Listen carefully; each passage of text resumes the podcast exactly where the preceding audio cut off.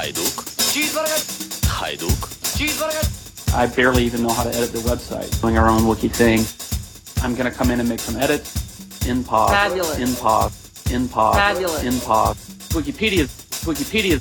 One of the central organizing principles of Wikipedia in the tech world, I, I think it's kind of people sort of laugh at me, but we talk about love. Hey, look, I'm a Catholic priest. No one expects Wikipedia. our three weapons are In pause. In pause. In pause.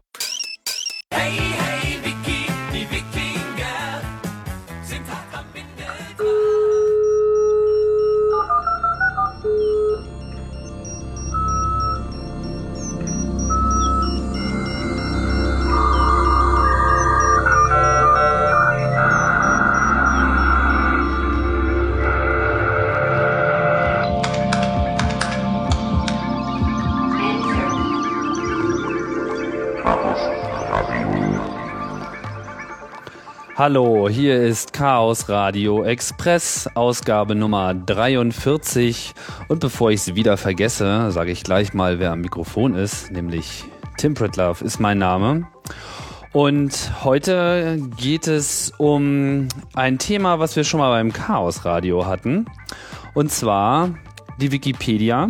Und da wir das beim Chaos Radio auch schon mal hatten, soll es diesmal um die etwas äh, fortgeschrittenen Konzepte gehen. Wir machen mal einen Rückblick, wie Wikipedia äh, sich so entwickelt hat und was die Aufgaben sind, die sich heute stellen. Denn Wikipedia ist mittlerweile kein Projekt mehr, äh, was man der Welt mal mitteilen muss, dass es das gibt, sondern es ist ein reißender Erfolg geworden und ist äh, natürlich auch in der letzten Zeit zunehmend in die Kritik gekommen. Und ähm, ja, äh, ich habe auch wieder einen Gast dabei. Wie sollte es auch anders sein? Und es ist auch jemand, der vor kurzem schon mal da war. Wir hatten schon drüber gesprochen. Ich begrüße Maha. Hallo Maha. Hallo Tim. Oh, vielleicht sollte ich erstmal dein Mikrofon einschalten. Jetzt darfst du es nochmal probieren. Ähm, oh, es funktioniert immer noch nicht. Aber jetzt? Hallo Tim, ja, jetzt funktioniert's. Haha. So, jetzt ist ja auch gleich wieder alles, äh, alles ein bisschen chaotisch, denn wir testen endlich nach Monaten ein neues äh, Mikrofon-Setup. Genau genommen ist es ja deins. Richtig. Das ist das, was ich schon immer haben wollte und ich bin eigentlich, ähm, ja, ich will das auch haben. Das ist toll. Also, Also super Klangqualität, super geile Headsets hier von Bayer Dynamic, ganz großartig. sieht auch gut aus. Also das muss irgendwann mal ein Videopodcast kommen, weil also Tim mit diesem sanft geschwungenen Das Mikrofonballen. sieht aber auch super aus, Maha. Danke. Gut, ähm, kommen wir zum tierischen Ernst. Ähm, der tierische Ernst heißt Wikipedia und äh, für Wikipedia für Fortgeschrittene. Was ist los mit dem Projekt? Vielleicht ähm, erst nochmal äh, den, den Grund, warum, warum ich das jetzt mit dir mache. Ähm, wir hatten ja uns vor zwei Sendungen sehr ausführlich über Sprachen unterhalten. Auch ein sehr interessanter Podcast. Ähm, in deiner Eigenschaft sozusagen als, als Linguist und als äh, Professor für, wie heißt das offiziell? Romanische Sprachwissenschaft. Romanische Sprachwissenschaft. Aber du hast ja noch einen anderen Hut auf, abgesehen davon, dass du natürlich auch CCC-Mitglied bist hier in Berlin. Ähm, bist du auch in der Wikipedia aktiv und das auch schon ziemlich lange, oder? Ja. Seit wann? Hm, seit 2000, Anfang 2003. Also da ging es eigentlich so richtig los mit der deutschen Wikipedia. Also ich hatte das Gefühl damals, dass das noch äh, ein Embryo war, gerade im Vergleich zu heute. Ja. Also wir waren damals, wir, wir machten da irgendwie eine Party bei jedem zehntausendsten Artikel, der neu war und freuten uns und für den nächsten Stammtisch. Wochenende Ja, feiern. Für den nächsten Stammtisch dann endlich 50.000 und so. Und jetzt, ne, also man kommt gar nicht nach. Ne. Ich hatte noch, ich wollte noch so sagen, ja, jetzt haben wir die 500.000 überschritten und wenn ich jetzt gerade drauf gucke, sind es in der deutschen Wikipedia, müssen wir gleich schon uns vorbereiten auf die 600.000. Also es geht wirklich rasend schnell. Und das war damals nicht abzusehen, dass das so schnell geht. ne. Also wir haben jetzt 1,6 Millionen in der englischen Wikipedia. Das habe ich jetzt auch nicht nachkontrolliert, aber ich denke mal, wir sind da noch, ja, fast 1,7 und äh, 560.000 in der Ich glaube, du musst mal dein Telefon ja, ausschalten, ja, ist schon das aus. äh, ist interferiert. Schon aus. Und Es interferiert auch, wenn es, äh, das ist ja schrecklich. ja, ja, das sind digitale, du weißt schon, Ja, ja. Pakete und so. Ja, ja, genau. Genau. Sag noch mal einer, man könnte das nicht abhören. Ja, ja. Ähm, ja, an die Zeit kann ich mich auch noch. Schmeiß es doch einfach in den See. Jetzt ist es aus. Jetzt ist es wirklich aus. Es spielt aber noch Bildschirminformationen Ja, ja. ab. Ich schmeiß es Genau. auch weg. Oder fällt mir ein, meins ist auch noch an. Ja, ja, ja, ja. Oh Gott, wir, wir, wir wir erreichen hier nicht den äh, gebotenen tierischen Ernst. Also bleiben wir noch mal einen Moment bei der Euphorie. Ich, ich kann mich auch noch sehr gut erinnern. Ähm, die Zeit, von der du gesprochen hast, äh, da war einfach, ja, alles davon bestimmt, dass man da jetzt was gefunden hat, was einfach ein Tor öffnet, das Weltwissen das erste Mal effektiv zu sammeln. Und in dem Hinblick muss man auch sagen, das Projekt ist auch einfach gelungen. Also es ist einfach gelungen, unglaubliche Mengen an Menschen zu motivieren, in einem einheitlichen System Inhalt beizutragen.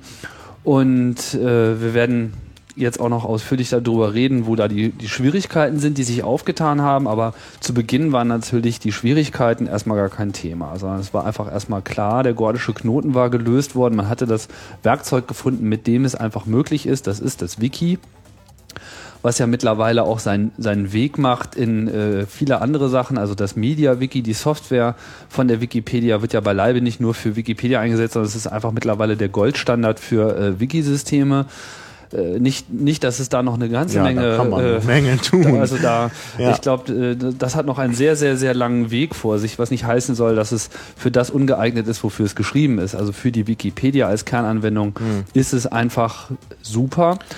Ähm, für andere Anwendungen wird man sehen, das äh, wird sich dann noch einiges tun, aber auch derzeit ist ja auch die Entwicklung stark.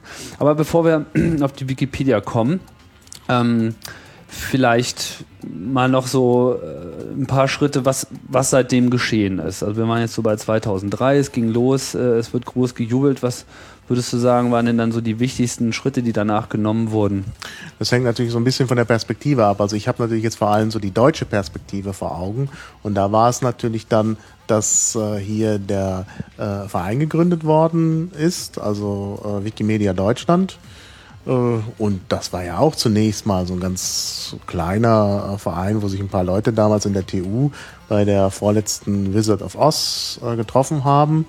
Das war, wenn ich das richtig in Erinnerung habe, 2004. Ja, 2004. Und ähm, dann, äh, äh, ja, dann hat sich das auch entwickelt und inzwischen gibt es eben ja sogar eine Geschäftsstelle mit einem hauptamtlichen Mitarbeiter.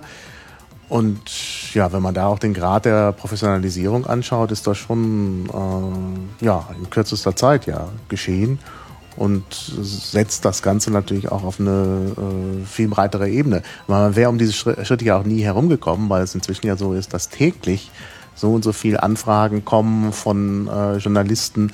Äh, das kann man einfach auf so einer ehrenamtlichen Schiene gar nicht mehr äh, bearbeiten in Deutschland.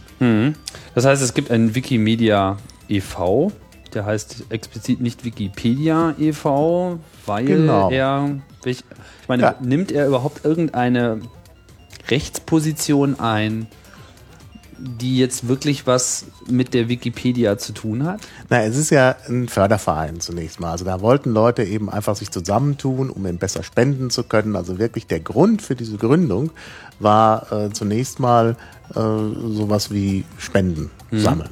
Also gut, da ist es natürlich ein bisschen weitergegangen, äh, nämlich auch eine Infrastruktur zu schaffen, um die deutsche Wikipedia, wo man also Presseanfragen beantworten kann und eben auch als ja, Organisationsform für äh, die Beantwortung von äh, Anfragen mit so einem Ticketsystem und so. Das muss ja alles irgendwie organisiert werden. Und das übernimmt eben dieser Verein.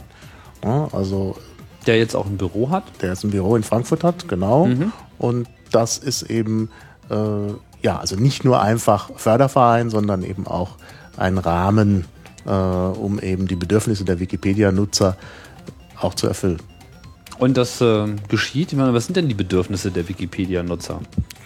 Ja, da kommen halt täglich irgendwelche Anfragen rein von Leuten, die halt irgendwo ein Problem sehen und äh, da eben äh, äh, eine Beantwortung brauchen. Da gibt's also sehr viele Fragen in Bezug auf das Urheberrecht.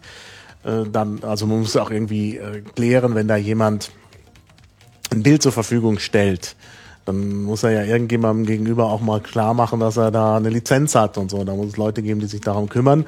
Und das wird eben dann auch koordiniert durch Freiwillige natürlich. Also der Verein hat zwar einen hauptamtlichen Geschäftsführer, aber die äh, Hauptlast der Arbeit wird natürlich nach wie vor durch Freiwillige gemacht. Aber das muss eben auch organisiert werden. Da kann man nicht einfach nur sagen, ja, das machen wir jetzt irgendwie im Netz, sondern da muss es Leute geben, die sich darum kümmern, die das sammeln, die halt so einen äh, Server betreiben, wo man halt so Ticket-Sachen äh, machen, also bearbeiten kann, also Anfragen und so. Und da muss es eben eine, eine Infrastruktur dafür geben. Und das übernimmt eben der Verein. Mhm, okay.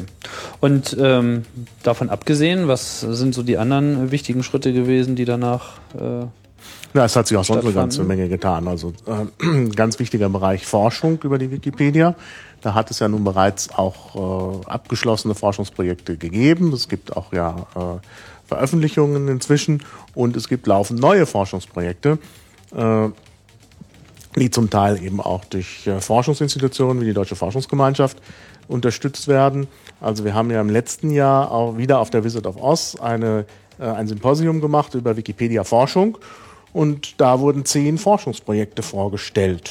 Und das ist natürlich auch nur die Spitze des Eisbergs. ne? was, was sind das so für Das ist sehr, Forschungsprojekte? sehr unterschiedlich. Also es gibt einen ganz äh, breiten Bereich aus äh, einerseits der Soziologie, wo man also äh, erforschen will, wer sind die Leute, die da die Wikipedia benutzen, wie funktioniert das eben als gesellschaftliches Phänomen oder als Gruppenphänomen. Auch die Frage der Zusammenarbeit ist da wichtig. Und das Ganze kann man jetzt auch nochmal aus äh, so einer psychologischen Perspektive äh, betrachten. Da gibt es also Leute, Kommunikationswissenschaftler und äh, Organisationspsychologen, die sich eben anschauen, wie äh, eben da auch Zusammenarbeit funktioniert. Das ist die eine Schiene. Und das andere, die andere Schiene beschäftigt sich mehr mit äh, den Inhalten und was man alles mit den Inhalten machen kann. Also ein ganz großer Bereich die KI-Forschung, also künstliche Intelligenz. Da gibt es so Ansätze mit dem sogenannten Semantic Web. Also wie wird Wissen organisiert? Wie, was kann man mit Begriffen anfangen? Äh, welche Begriffe hängen wie zusammen? Ähm, ja, und das äh, wird eben auch erforscht, um dann eben auch vielleicht Nutzen äh, daraus zu ziehen. Ja, also Anwendungen sind ja vielfältig. Das äh, Absolut. Also ich meine, mit dem, mit dem Datenbestand, aber dann Genau. auch mit dieser sozialen Dynamik, da sehe ich auch noch eine ganze Menge Ja, also- Beschäftigungspotenzial. Ne? Also einmal Auswertung des Datenbestands, das ist äh, eben die eine Schiene, und das andere eben äh, zu beobachten, wie die Leute zusammenarbeiten. Ja, und da gibt es inzwischen ja nun auch schon einige interessante Erkenntnisse. Ein Klassiker ist diese Geschichte mit dem History Flow. Das kommt nun nicht aus Deutschland. Also diese zehn Forschungsprojekte beziehen sich allein aus, äh, auf die deutsche Forschungslandschaft, aber international passiert natürlich noch viel mehr. Also History Flow ist so ein Konzept, mit dem man halt beobachten kann, wie sich äh, Wikipedia-Artikel verändern. Das, da gab es ja schon vor x Jahren Ja, schon ja. mal diese Untersuchung von IBM. Ne? IBM, das ist diese ganz klassische Untersuchung. Und wird ja, die vor noch- zig Jahren, zig nicht, also 2003. war das, Naja, glaub ich. so ja, Also nach, ja, ein, ein Jahr sind zehn Internet, äh, ein Genau. Internetjahr sind, kommt immer mir vor wie zehn Jahre, weil sich einfach immer so dermaßen viel tut und Ja. ändert. Ähm, das heißt, dieses Projekt gibt es noch, also genau dieses eine Projekt gibt Mhm. es noch bei IBM, die machen da weiter dran.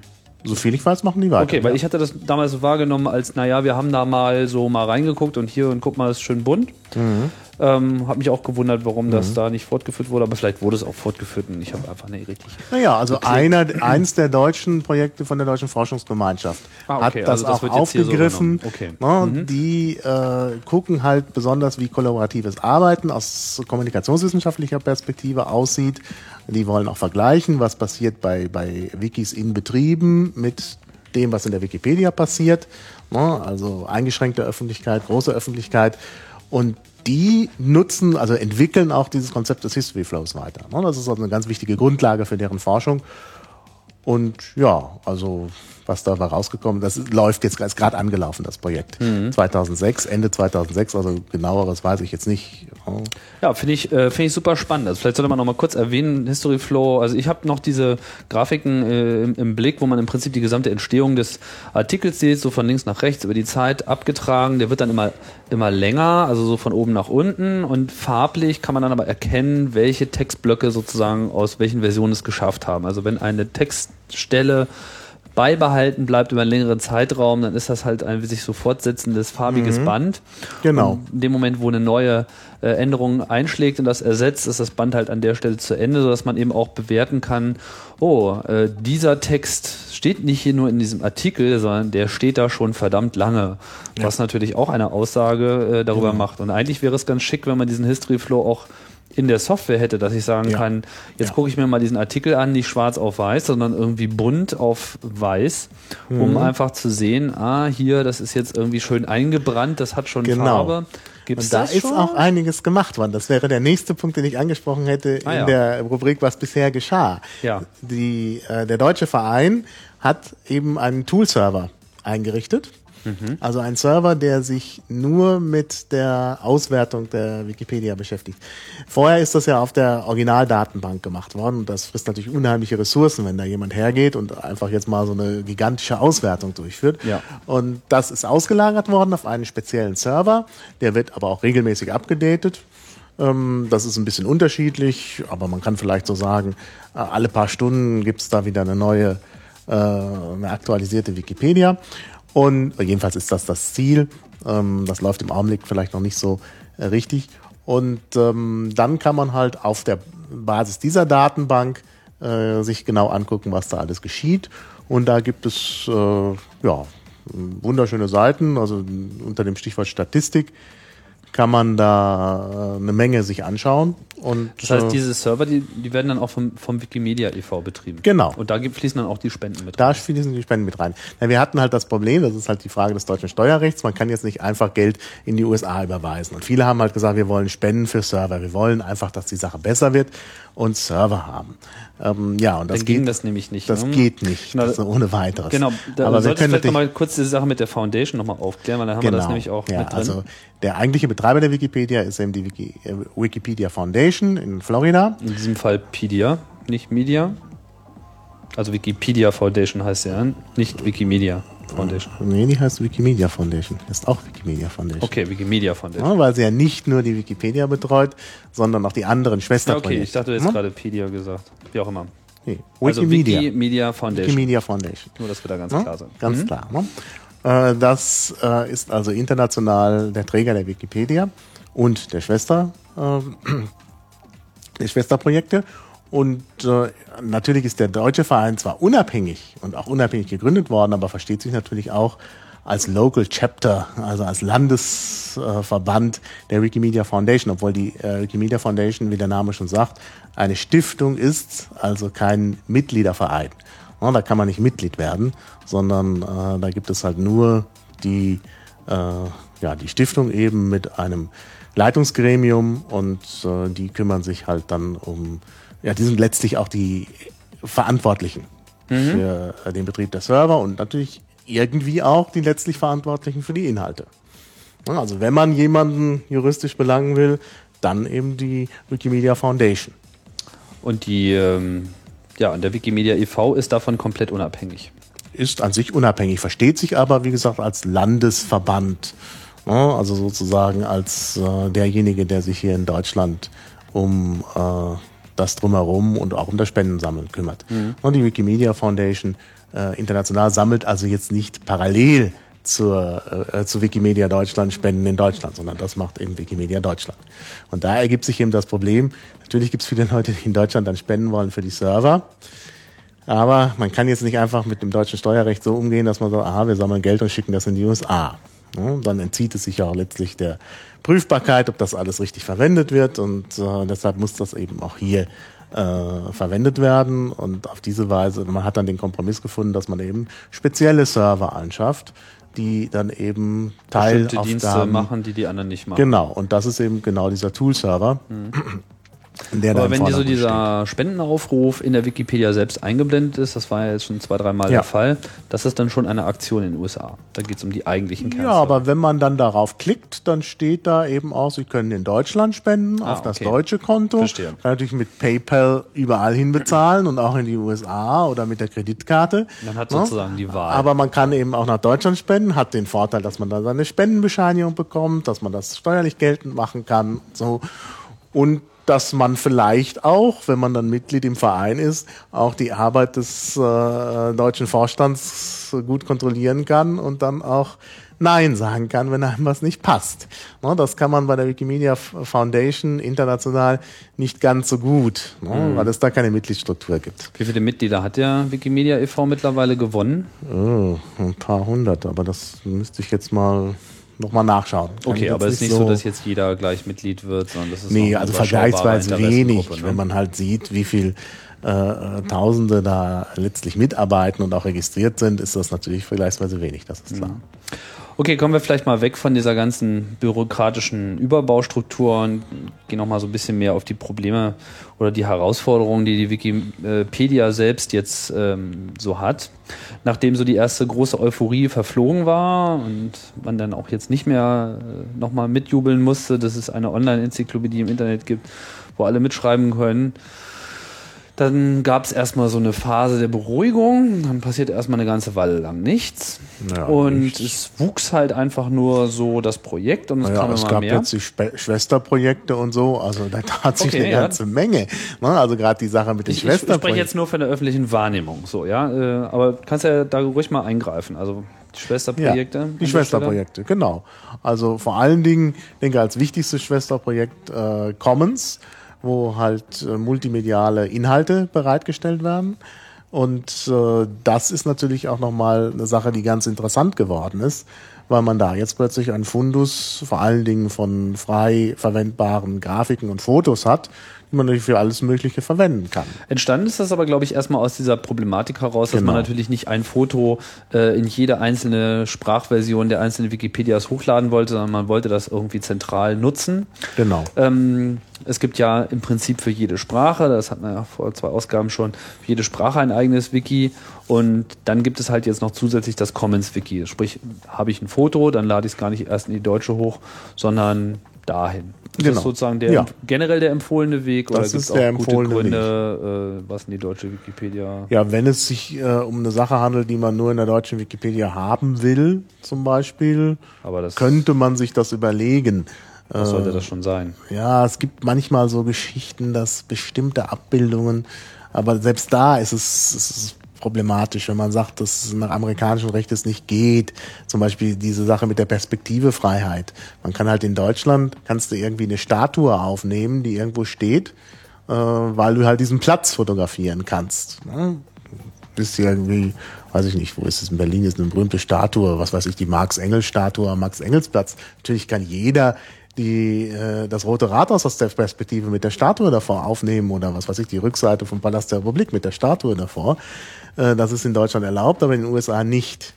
Und da könnte man sich jetzt überlegen, naja, das setzen wir dann vielleicht nur in die deutsche Wikipedia. Geht aber auch nicht, weil natürlich letztlich verantwortlich äh, die Foundation auch für die deutsche Wikipedia ist. Und dann geht es auch ähm, nicht. Also selbst das wäre kein gangbarer Weg, wenn man sagt, das geht nur in Deutschland, aber nicht in den USA. Es greift halt beim Urheberrecht immer das alles sozusagen, das amerikanische und das deutsche Recht.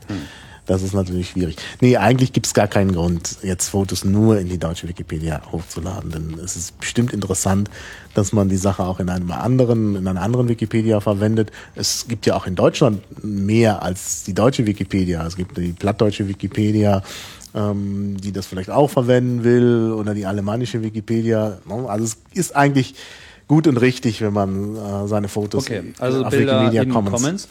Ähm, wo wir jetzt eh gerade bei Commons sind, sollten wir vielleicht auch noch mal kurz das Problem mit den Lizenzen äh, ansprechen an der Stelle. Ähm, eigentlich ist ja der gesamte Content in der Wikipedia ist GFDL, also GNU Free Documentation License, eine abgewandelte Version der äh, Software-Lizenz GPL, sage ich mal, Stimmt so nicht ganz, ganz. grob. Also, die Bilder eben nicht. Gut, dann führ du Ja. einfach mal aus. Also, äh, also bei, bei Wikimedia Commons kann man zwar auch die GNU FDL wählen, aber äh, diese äh, Lizenz ist ja für eigentlich für Software-Dokumentationen gedacht und Bilder sind natürlich irgendwie was Ist sehr klar, ja, anderes. darauf wollte er hinaus. Also die Hm? Diskussion, also die GFDL wurde halt vom Anfang an verwendet in der Wikipedia, Mhm. weil es damals einfach das einzige war, was im Prinzip diesen Freiheitsaspekt, nämlich soll allen zur Verfügung stehen, soll auch kommerziell genutzt werden können und so weiter, dem weitgehend entsprach. Erst später kam halt die Creative Commons auf. Wie ist denn das jetzt in, in Commons? Das heißt, Content, den ich hochlade, der kann wahlweise in GFDL oder in einer der Creative Commons Lizenzen Genau. lizenziert werden. Und es kann auch sogar Doppellizenzierungen geben. Also ich kann hergehen und sagen, ich mache das GNU FDL oder, oder gleichzeitig eben auch als Creative Commons, äh, also vielleicht Creative Commons by, äh, also dass der, der Urheber genannt werden muss, oder mit Creative Commons by und Share Alike, also dass es weiter so benutzt werden muss. Äh, und gleichzeitig im GNU FDL. Und dann kann sich der Nutzer aussuchen, was er lieber haben will. Wobei natürlich dann jeder Benutzer gut daran tut, die Creative Commons Lizenz äh, zu nehmen, weil das doch leichter ist in der Benutzung. Und die ist einfach handhabbarer. Da brauche ich, äh, kann ich die Quelle nennen und den Urheber und dann ist das meistens schon erledigt. Während bei der GNU FDL ich ja nun auch zum Beispiel die GNU FDL in meine Publikation mit abdrucken muss. Und jetzt stell dir mal vor, du hast eine Zeitung. hm? Ich spreche jetzt gar nicht so von Tageszeitungen, die können ihre Bilder kaufen, aber so andere aus dem alternativen Bereich Newsletter, oder Schülerzeitung, immer, ja. Newsletter oder Blog und du hast da eine schöne Abbildung und die hat die GNU FDL. Das heißt, du musst dann in deine Schülerzeitung in die jeweilige Ausgabe, wo du sowieso vielleicht nur 16 Seiten zur Verfügung hast, weil du dir mehr nicht leisten kannst, auch noch äh, vier Seiten GNU FDL hinten eindrücken. Das geht nicht. Ne? Also das sieht auch nicht aus und das macht keiner. Deshalb ist die GNU FDL eigentlich vollkommen ungeeignet. Ne, Das geht nur bei Texten, die man zitieren kann, weil es da das Zitatrecht gibt. Da kann ich ein bisschen was zitieren, dann ist das okay. Aber bei Bildern ist das eigentlich wirklich nicht, nicht handhabbar. Und deshalb ist eigentlich auch die GNU FDL in Commons nicht so wichtig. Gut, vielleicht nochmal kurz die Sache mit den Schwesterprojekten äh, abschließen. Es gibt ja derer viele. Also Ja, wir können ja mal ein paar nennen. So Wikisource ist äh, für Mhm. ähm, Da hat sich auch viel getan. ist Ja. für was genau? Also Ja, da sollen Quellen äh, drin sein. Das kann also auch recht unterschiedlich sein, also insbesondere Quelltexte. Und äh, da gibt's jetzt auch eine ganz neue. Texte im Sinne von Programme. Nein, nein, Entschuldigung. Oh ja, das ist in diesem Zusammenhang immer missverständlich. Das meine ich wohl. Ja, genau. Also da sollen äh, ähm, Texte, die man irgendwie Gedichte. sammelt, zum Beispiel der Struffelpeter oder so. Ne? Also Texte, die inzwischen ja auch äh, frei sind, weil der Autor lang genug tot ist, die sollen dann da zur Verfügung gestellt werden. Aber warum Und- stehen die dann nicht direkt in der Wikipedia unter der Struwwelpeter? Nee, das, auf auf der einen Seite würde das äh, die Wikipedia insofern sprengen, weil in, Wikipe in der Wikipedia ja Texte stehen sollen, die halt gemeinsam kollabor kollaborativ erstellt werden sollen. Der Struwwelpeter muss aber nicht kollaborativ erstellt werden, weil der schon da ist. Okay. Es gibt aber ein ganz interessantes Problem und das ist jetzt eigentlich auch etwas, was sehr äh, ja, neu ist und auch sehr aktiv jetzt von einer kleinen Gruppe zumindest genutzt wird. Es ist ja so, dass es ganz alte Bücher gibt, die man einscannen kann, aber dadurch sind die ja noch nicht wirklich bearbeitbar. Das heißt, man kann da oft auch, wenn das ältere Handschriften sind, äh, nicht einfach so ein Optical Character Recognition System drüber laufen lassen. Ja, und da setzen sich eben jetzt Leute hin und machen kollaborativ, also in Zusammenarbeit, daraus den, äh, ja, den Text, also als ASCII-Text oder als UTF-8-Text, also jedenfalls als Text, den man dann auch mit den Mitteln der Datenverarbeitung bearbeiten kann, äh, und stellen das eben her aus der Handschrift. Und da gibt es dieses berühmte Rechenbuch, was da mal äh, eingescannt worden ist und was dann eben auf diese Weise weiter existiert. Hätte man das nicht gemacht, also es wäre wahrscheinlich äh, eingescannt worden, dann hätte das in irgendeiner Bibliothek gelesen, äh, gelegen, wäre nach und nach immer schlechter geworden. Die Bibliothekare hätten dann auch keine Lust mehr gehabt, das irgendwo rauszugeben, weil es dann kaputt geht. Und dann kann man es nur mit Handschuhen anfassen und kann es kaum lesen. Und so ist das jetzt äh, allgemein zugänglich. Und dererlei Texte gibt es eine ganze Menge. Wenn man also auf die Startseite von Wikisource geht, dann sieht man gleich Auswahl aus unserem Bestand. Da steht also Handschriften, da ist auch gleich das Rechenbuch, das Andreas Reinhardt genannt. Ja, und wenn man da jetzt draufklickt, kann man das ganz normal äh, lesen und natürlich, ich glaube, da ist die Arbeit jetzt schon ziemlich fortgeschritten oder abgeschlossen, aber bei anderen Projekten kann man sich halt einklinken und selber den Text, den man ja wahrscheinlich dann doch irgendwie entziffern kann, ähm, daneben schreiben oder da reinschreiben und jemand anders, der es vielleicht besser lesen kann, kann das dann korrigieren. Wo ist da jetzt das Problem? Das Problem? Ja, du meintest ja, es gäbe ja da ein, ein spezifisches Problem bei dieser Erfassung von äh, alten Büchern. Ist es jetzt, dass äh, da sozusagen eine eigene Wertschöpfungskette nochmal losgetreten wird, wenn man sowas transkribiert? Meinst du das? Genau, das, das, das, äh, das Abschreiben oder Transkribieren dieser Texte ist natürlich nicht so ohne weiteres machbar. Das lässt sich eben nicht automatisieren. Da müssen halt Leute zusammenarbeiten, um das richtig herauszubekommen. Da gibt's auch mehrere Lesungen, also oder Lesarten. Das liest der eine so, der andere so, dann kann man darüber diskutieren. Und da ist natürlich ein Wiki sehr geeignet. Also im Grunde ist das die philologische Arbeit, die ein Einzelphilologe in der Vergangenheit gemacht hat, und die dann natürlich von anderen Leuten dann kritisiert worden ist, die macht man jetzt zusammen und ist dadurch natürlich einfach besser. Ne?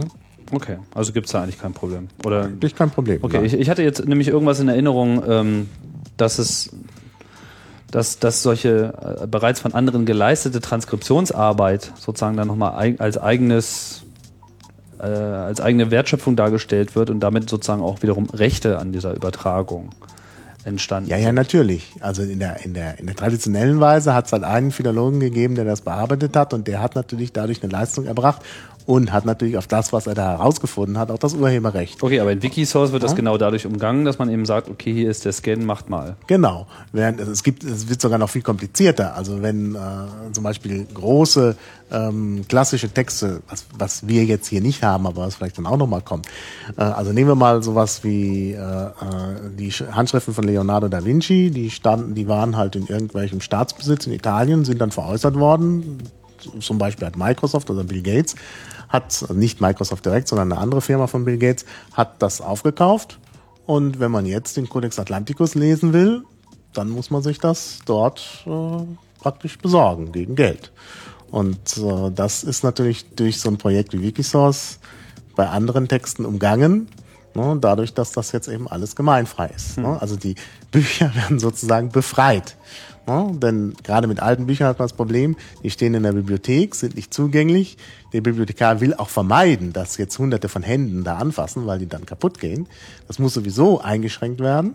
Ne? Und dann gibt es eben zwei Möglichkeiten. Entweder das Gerät irgendwann in privater Hand, wenn es interessant genug ist, wie bei Leonardo. Oder aber es wird befreit, indem sich eben Leute zusammensetzen und sagen, wir gucken jetzt mal, dass wir das Buch transkribiert bekommen und als äh, Text in Wikisource veröffentlichen. Okay, ein äh, weiteres Schwesterprojekt, was hier sicherlich noch erwähnenswert ist, ähm, ist Wikibooks. In Genau. dem Zusammenhang, das ist dann eigentlich auch so was ähnliches, nur Das dass es sich ähnlich. hier um komplette Bücher handelt. Ja, da schreiben halt verschiedene Leute zusammen Bücher, vor allen Dingen Lehrbücher. Also es ist eigentlich äh, Also hier geht es um neue Bücher. Neue Bücher, genau. Ah, okay. Ja, man schreibt also ein neues Buch zusammen mit mehreren. Das ist bei Lehrbüchern immer ganz gut, denn Lehrbücher sollen ja auch eine gewisse Breite äh, für ein Fach umfassen und niemand ist da vielleicht für alles zuständig und dann kann man das halt in Zusammenarbeit machen mit mehreren Leuten. Allerdings ist es da auch etwas anders als bei der Wikipedia. Also es gibt dann immer auch äh, jemanden, der äh, vor allen Dingen eine gewisse Verantwortung für das Projekt hat und dann eben auch so eine Entscheidung fällt am Ende, was jetzt vielleicht dann auch äh, Lehrgegenstand sein kann. Das ist ein bisschen, man muss sich die einzelnen äh, Wikibooks mal anschauen. Das ist dann immer ein bisschen unterschiedlich, aber es ist halt in der Regel so, dass es da auch immer für jedes Projekt äh, Leute gibt, die eine größere Verantwortung haben als andere. Wo, jetzt, wo du jetzt gerade Lehrmittel äh, sagst, dann gibt es ja auch noch Wikiversity, auch nochmal als eigenes ähm, Subprojekt. Wie st- steht das jetzt in da im direkten Zusammenhang oder ist das nochmal? Ja, das haben viele zunächst geglaubt, dass man Wikiversity gar nicht braucht, weil es ja Wikibooks gibt. Aber Wikiversity geht natürlich noch weiter. Man, also alleine ein Buch macht es ja nicht aus. Also akademische Bildung, da muss man diskutieren, da muss man neue äh, Inhalte eben auch, also nicht nur als Lehrbuch haben, sondern es müssen Übungen gemacht werden, das muss vielleicht jemand korrigieren und so. Also es gibt diesen ganzen Bereich des E-Learnings ähm, wo es halt mehr als nur Bücher geht. Ne? Und das ist das, was, was Wikiversity äh, macht. Also da wird eben äh, Lehre auf hohem Niveau angeboten, also das beginnt natürlich so auf dem Oberstufenniveau. Also Wikiversity, das erinnert jetzt nur so an Universität. Das ist aber irgendwie alles, was so bei, sagen wir mal, höhere Bildung, also jetzt nicht Grundschule oder so, aber alles, was darüber ist, äh, kann man da äh, einbringen. Und da kann man eben zu verschiedenen äh, Themen halt tatsächlich Kurse anbieten, die halt über ein Lehrbuch hinausgehen. Ne, mit allem, was dazu gehört. Tests und so, also richtig auch Interaktion in Gruppen. Und äh, ja, das ist eben die Aufgabe von Wikiversity. Das heißt, das wendet sich eigentlich schon an mehr an Lehrende als an Nee, also ich kann Schüler? in Wikiversity, äh, also ein Beispiel, was ich mir mal näher angeschaut habe, da gibt es also einen Leistungskurs Französisch, die machen das äh, im Bereich Wikiversity. Das heißt also, äh, Lehrer und Schüler arbeiten eben zusammen und stellen Inhalte dar in äh, Wikiversity. Ja, das heißt also, der Lehrer gibt Aufgaben, die werden dann da gemeinschaftlich gelöst in Wikiversity. Ähm, dann werden halt auch richtige Unterrichtsstunden erarbeitet und da reingestellt. Äh, ja, also alles, was man sonst auch hier in der Oberstufe macht, wird da jetzt eben unterstützt in, äh, auf dieser Plattform. Also auch kollaborativ. Also Lehrer und Schüler oder Studenten und Professoren zusammen. Das ist eigentlich der, der Gedanke, der dahinter steht. Okay, das ist ja schon äh, ein interessanter Spannungsbogen, sag ich mal, so von diesem, wir sammeln überhaupt erstmal das Wissen und jetzt bereiten wir es auch noch auf und nebenbei äh, speichern wir auch noch das gesamte Kulturgut, was äh, nicht schon von irgendwelchen äh, frei herumlaufenden Staaten äh, privatisiert wird, um ihre Kassen zu schonen. Ja, ja ich finde das eigentlich eine ganz Das interessante Tendenz. Wenn du auf der auch. anderen Seite schaust, was zurzeit in der deutschen Politik abläuft, ne, mit Studiengebühren und so, wo Ja. halt gesagt wird, jeder muss bezahlen. Wo, wo geht das, dass hier jemand da hin? umsonst was lernt, also Mehrwert bekommt, ohne zu bezahlen. Ne, das ist halt so die Ideologie des Neokapitalismus 90er Jahre. Das wird jetzt in der Universität umgesetzt. Die sind immer ein bisschen langsam da. Ne, Die Hochschulpolitik ist eine der langsamsten Politikformen. Die ist noch eingeschlafen als die Gesundheitspolitik. Äh, ne, da gibt's dann so immer so zehn Jahre Verzögerung. Ja. Und in, äh, auf der anderen Seite, ne, jetzt so die Speerspitze ist halt das kollaborative, Open Content, Open Access. Und ich könnte mir vorstellen, dass in zehn Jahren auch die deutschen Universitäten das umsetzen und sich dann wieder neu organisieren. Dass Also halt die wirklich mal eine, eine Wikiversity gegründet wird, sozusagen. ja, dass hier auch sowas einfließt und dass eben tatsächlich äh, Leute zusammenarbeiten und eben die das nicht geht, äh, nicht alleine über sogenannte Geldbeiträge geht, sondern dass eben dadurch äh, gemeinsam was gemacht wird, dass die Leute eben sich austauschen und Dinge zusammenbringen bringen und eben kollaborativ arbeiten. Im Grunde ist das schon ein alter Gedanke. Ne? Also ich, also wenn man sich anschaut, was Wilhelm von Humboldt seinerzeit über die deutschen Universitäten geschrieben hat, dann hat man immer so den Eindruck, naja, das ist irgendwie so, wie man sich das eigentlich jetzt im Internet endlich mal vorstellt. Na, was ne? hat er denn geschrieben? Na, er hat darüber geschrieben, dass eben äh, Wissen dadurch zustande kommt, dass sich gebildete Leute zusammensetzen und für das Gemeinwohl halt Wissen zusammentragen und dass das eben auch von allen getragen wird. Ne? Da gibt's immer, das klingt dann so ein bisschen altertümlich, wenn er dann schreibt, äh, dass die Nation das bezahlen muss, so eine Aufgabe der Nation. Ne? Aber das muss man natürlich aus dem Kontext heraus sehen. Ne? Damals war eben, äh, gab es keine gab es kein Deutschland in dem Sinne. Ne? Aber es gab halt Leute, die Deutsch sprechen und an einer Kultur teilhaben und die sollen halt irgendwie sich zusammenfinden. Das war der Gedanke. Ja, und das ist genau das, was jetzt in diesen Wiki-Projekten passiert. Also ohne das jetzt hier, das klingt jetzt alles so ein bisschen gut hochtrabend, idealistisch. Ne? Wir werden ja auch da noch auf Probleme kommen. Aber das, äh, das passiert jetzt. Und äh, ja, es wurde eben auch mal Zeit. Während gleichzeitig unsere Politiker immer was von ne, Studienbeiträgen und so schwatzen. Und Die sind eben einfach noch nicht so weit wie. Ja, ich meine, es ist, es ist auch insofern wirklich total absurd, als dass es eigentlich keinen größeren Wert für diese Gesellschaft gibt als gebildete äh, Bürger. Ja, und genau. äh, in dem Moment, wo wir uns Bildung nicht mehr leisten, können wir uns eigentlich unseren gesamten Staat äh, eh nicht mehr leisten, weil wir gar keine Grundlage mehr haben, äh, auf diesem hohen Level überhaupt zu leben. Genau. Das äh, wäre dann doch schon sehr wünschenswert, wenn man hier von der Wiki-Seite da mal ein bisschen Pfeffer äh, reingibt. Und Wikiversity scheint mir da schon mal so ein bisschen in die richtige äh, Richtung zu gehen. Gerade so, also Tutorials und so weiter, um Sachen zu erklären, die man sowieso immer wieder erklären muss. Ja. Ich meine, irgendwo, weiß ich auch nicht, muss man nicht immer wieder Lehrbuchverlage und Genau. so weiter äh, da komplett neu finanzieren. Die sollen sich echt mal was anderes einfallen lassen, wie man Geld verdienen kann. Geht dann doch mehr in Naja, die aber Dienstleistung. ne? ja, ja, also ne, ich will jetzt auch nicht sagen, dass alle, alle Verlage sterben müssen. Ne? Nein, aber also so für die nicht- gibt es auch die gute Grund- Aufgaben. Ja, ne? natürlich, aber nicht die grundlegenden Sachen. Ja, also ich meine jetzt Strom erklären und so, das äh, gehört halt einfach ins Wiki. Hm. Das hat man einfach mal zu wissen und da hat es mal auch ein Tutorial zu geben, wo das ein für alle Mal erklärt wird und das hat allen auch zugänglich zu sein. Das ist meine Überzeugung Ja, jetzt an der aber Stelle. natürlich kann doch ein Verlag hergehen und sagen, ich mache jetzt einen gewissen Mehrwert. Ich nehme zum Beispiel diese Inhalte raus, mache daraus, indem ich einen Lektor beschäftige, der das Ganze so ein bisschen auf Fehler nochmal durchguckt, dann vielleicht auch wieder einspeist, sodass eben auch die Community einen Mehrwert dadurch hat ne? und produziere daraus ein schönes Buch. Ja, klar. Das werden die Leute dann auch kaufen, weil sie sagen, das ist genau das, was ich wissen will.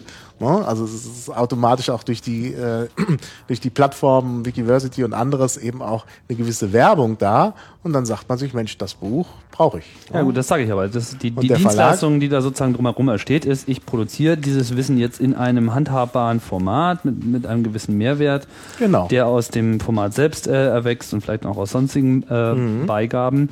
Aber das Wissen als solches Mhm. Genau, ist halt nicht... das ist der springende äh, Punkt. Genau. Das Wissen als solches ist frei, aber man kann eben trotzdem noch Geld verdienen. Genau. Ne? Also die Gedanken sind frei. Ja, Und genau. man kann trotzdem Kohle machen.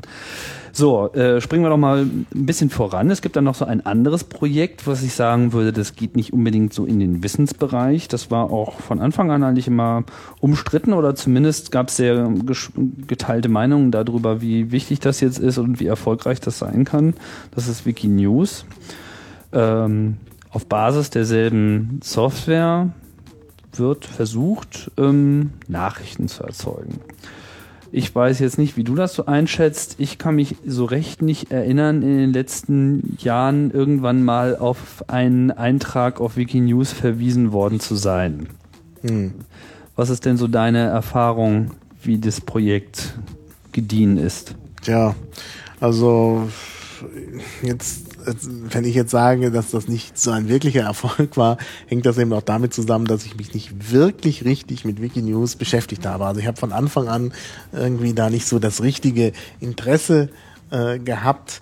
Äh, Und es ist auch heute so, wenn ich jetzt irgendwie, angenommen, es gibt irgendwie einen neuen Krieg in Palästina, ja, dann gucke ich natürlich erstmal in die Wikipedia. Ja, Dann mag da ein Link auf Wikinews sein und dann gucke ich auch danach. Aber der erste, der erste äh, Gang ist halt zu Wikipedia und nicht zu Wikinews. Warum? Ja, weiß ich nicht, weil ich sowieso äh, eher automatisch in die Wikipedia gucke äh, und weil ich auch ja meistens Hintergründe wissen will. Ja, ich will wissen, also wenn zum Beispiel, weiß ich jetzt nicht, sagen wir mal, Ariel Sharon stirbt, ne, könnte ja mal passieren. Dann möchte ich jetzt gerne doch mal wissen, wie war das genau mit seiner Krankheitsgeschichte, wie lange ist er schon im Koma und so. Und das finde ich mit Sicherheit in der Wikipedia. Und naja, dass der tot ist, höre ich sowieso dann im Radio. Entschuldigung, der ist noch nicht tot, ich will das jetzt hier nicht bereden. Oder, oder ich habe es jetzt auch nicht genau verfolgt, aber das hätte man, glaube ich, mitbekommen. Aber ich kriege halt da die Hintergründe, die mich eigentlich interessieren. Also es liegt vielleicht daran, dass äh, man gerade hier in der westlichen Welt ja sowieso schon von News heimgesucht wird. Ne? Die kommen sozusagen automatisch. Und da muss ich jetzt nicht bei, bei, bei Wikinews nochmal nachschauen. Ja. Ja, ich, äh, ich also ich habe da so ähnliche äh, Zweifel. Also auch, auch bei mir war häufig ähm, die Wikipedia der erste Gang. Ähm, wobei Ariel Sharon wäre für mich jetzt nicht so das beste Thema. Ich meine, ich würde natürlich, wenn er dann offiziell mal als tot erklärt wird, weiß ja geil, ob das jemals passiert, so ist, ist selbstverständlich der Artikel über Ariel Sharon erstmal so die Referenz, um Ja, klar. überhaupt erstmal überall irgendwo hinzugehen. Das möchte man doch genau wissen. Also wenn Genau. jemand stirbt, will man mal wissen, was war das denn für einer, was hat er gemacht und dann interessiert man sich plötzlich für Details. Ja. Und die kriegt man dann ich, in der ich, Wikipedia. aber ich erinnere mich noch an einen anderen Effekt. Und zwar war das ähm, diese dieses Zugunglück, diese Explosion in Nordkorea, das ist jetzt auch schon irgendwie ein, zwei, drei Jahre her. Da gab es halt so eine Explosion. Und wie das halt so ist, Nordkorea, da kriegt man dann erstmal nicht so Ja. einen umfangreichen Ja. äh, TV-Bericht dazu. Und es wurde halt einfach viel gerätselt. Und wie das so ist, war natürlich diese das Ereignis war natürlich erstmal ein großer Hype, Explosion Nordkorea und so. Uh, uh. Bloß dann war ja auch irgendwie so richtig nicht so sehr viel da rauszuholen und irgendwann verfängt das nicht mehr und man muss halt auch mal wieder über Britney Spears reden und so. Und dann wird das eben einfach weggewischt. So, und dann verschwand das so. Aber trotzdem hatte ich das irgendwie noch so im Kopf.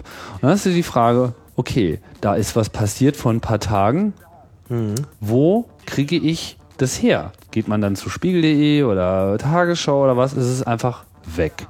Klar, jetzt kann ich anfangen zu suchen. Bloß alles, was ich finde, sind halt genau diese Berichte mit, da ist vielleicht was passiert, da ist vielleicht was passiert, da ist was vielleicht was passiert und nach fünf Tagen wussten sie immer noch nicht mehr und dann haben sie aufgehört. Das heißt, ich kriege keine Zusammenfassung. In der Wikipedia Ja. gab es halt gleich ein das Genau. Zugunglück von hm, hm, hm, Link weiß ich jetzt nicht, suche ich nachher nochmal raus, steht auf jeden Fall in den Shownotes. Und äh, da ist dann eben auch immer konkret zusammengefasst und immer auch sozusagen tagesaktuell korrigiert, was denn wirklich geschah, im Sinne von, was, was die äh, tatsächliche Nachrichtenlage war. Und, und solche Artikel gab es schon einige. Und es gibt ja eine ganze Menge so Ereignisartikel, die sich eigentlich nicht so sehr um so ein Ding, eine Sache oder ein, was weiß ich, äh, handeln, sondern eben um etwas, was passiert ist. Terroranschläge 2001, äh, you name it. Ja, genau. Und ich war halt immer im Zweifel darüber, was dann sozusagen Wikinews noch übernehmen soll an der Stelle. Ja, genau, weil das eigentlich dann, also gerade die, äh, ja, wie nennt man das, Knowledge in Depth heißt das so in der in, äh, Enzyklopädie Britannica. Wenn man also jetzt nochmal in die Tiefe gehen will, dann braucht man eine Enzyklopädie und keine News. Also das ist, News sind eben dann keine News mehr, wenn es irgendwie so aus dem öffentlichen Interesse ein bisschen rausgerückt ist. Natürlich, klar, es gibt so Bereiche, das ist ja auch immer die Geschichte, die äh, Noam Chomsky äh, immer wieder erwähnt hat, da mit Osttimor, dass da Kriege stattfinden, von denen man hier nichts hört und so. Und da bräuchte man eben alternative News-Kanäle, aber die sind auch noch nicht über Wikinews äh, zu haben. Aber da ist es teilweise wirklich auch gut, mal in die Wikipedia zu schauen, weil die wenigen Experten, äh, denen das sehr am Herz liegt, natürlich in Wikipedia schon mal einen Artikel angefangen haben und den auch einigermaßen aktuell halten. Ne? Also bei den etwas entlegenen Themen dann vielleicht eher in der englischen Wikipedia, aber auch in Deutschland gibt es natürlich Experten, also zum Beispiel Kurdistan, Kurden. Ne? Also da findest du wirklich in der Wikipedia äh, gute Hintergrundinformationen. Da kann man sich dann auch noch gut, das ist zeitaufwendig, aber wenn man sich wirklich da reinfinden will, dann kann man sich auch noch die ganze Diskussion anschauen. Da wird natürlich dann auch ordentlich gestritten. Oder Ukraine. Ne? Also die Ukraine ist jetzt auch wieder so ein Staat, der war vor kurzem hm, aktuell, die Orangene Revolution. Aber dann fragt man sich plötzlich, was ist denn daraus geworden? Und da hilft kein Newsartikel mehr.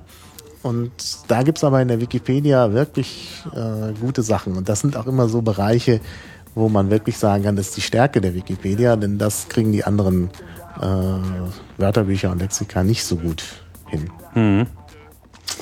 Ja gut, aber es ist auf jeden Fall eine Herausforderung. Also ich bin auch weit davon entfernt, jetzt ähm, so ein Projekt als gescheitert zu erklären, weil solange es noch Leute gibt, die darin schreiben, äh, glauben sie ja in gewisser Hinsicht auch, äh, da, dass da noch was geht. Und manchmal brauchen gute Ideen auch äh, eine Weile, um sich durchzusetzen. Und vielleicht kommt ja dann noch mal der Moment, wo man so sieht, so, ah, hier hat's jetzt mal äh, wirklich genau gepasst. Wir werden sehen. Na gut, vielleicht es gibt noch mehr Schwesterprojekte, Wikiquote zum Zitieren, da kann man jetzt, jetzt äh, ewig drin fangen, aber ich äh, wollte jetzt eigentlich ein bisschen mehr mal zur Sprache kommen, äh, welche Probleme es äh, denn derzeit gibt, weil es, äh, es gibt ganz offensichtlich ähm, Probleme, zumindest gibt es welche, die in der Diskussion sind. So. Ja. Ähm, Und ähm, ganz, ganz großes äh, Thema war dabei halt das Thema Qualitätssicherung. Genau. Das ist wirklich ein großes Problem. Ich habe da vorhin natürlich am Anfang so enthusiastisch die riesigen Zahlen genannt und der große Zuwachs an Artikeln. Aber da sind natürlich viele Artikel dabei, die, die halten nicht, was sie versprechen. Und das ist wirklich ein großes Problem. Weil jetzt auch kürzlich, wenn man äh, sich die Auswertung der, der Wörterbücher, an, äh, der, der Lexika im Vergleich anschaut, wie sie kürzlich in der CD waren, in der aktuellen Nummer ist es, glaube ich, äh, da sieht man eben, da äh, zeigen sich halt Schwächen bei der Wikipedia auch. Äh, eben einfach deshalb, weil äh, es, wenn man jetzt einfach irgendeinen Artikel rausnimmt aus einem Wissensgebiet, man an einen Artikel geraten kann, der wirklich schlecht ist. Ne? Das kommt halt schon vor. Und das sollte eigentlich nicht so sein. Ne? Also irgendwelche Mindeststandards sollten schon gewahrt sein. Äh, es ist auch so, dass es so, dass es natürlich auch subtile Formen des Vandalismus gibt, die äh, immer wieder mal vorkommen und man möchte natürlich schon den unbedarften Benutzer davor schützen. Das muss auch gewährleistet sein, sonst funktioniert das nicht. Wenn der Wikipedia immer anhaftet, dass da ein Unsicherheitsfaktor äh, dran äh, ist, dann will der unbedarfte Benutzer das nicht äh, nutzen. Was Ja. heißt der unbedarfte Benutzer? Das ist einfach dann lästig, wenn ich immer noch denken muss, Moment, ich muss jetzt kontrollieren, wie ist die Versionsgeschichte und, und so.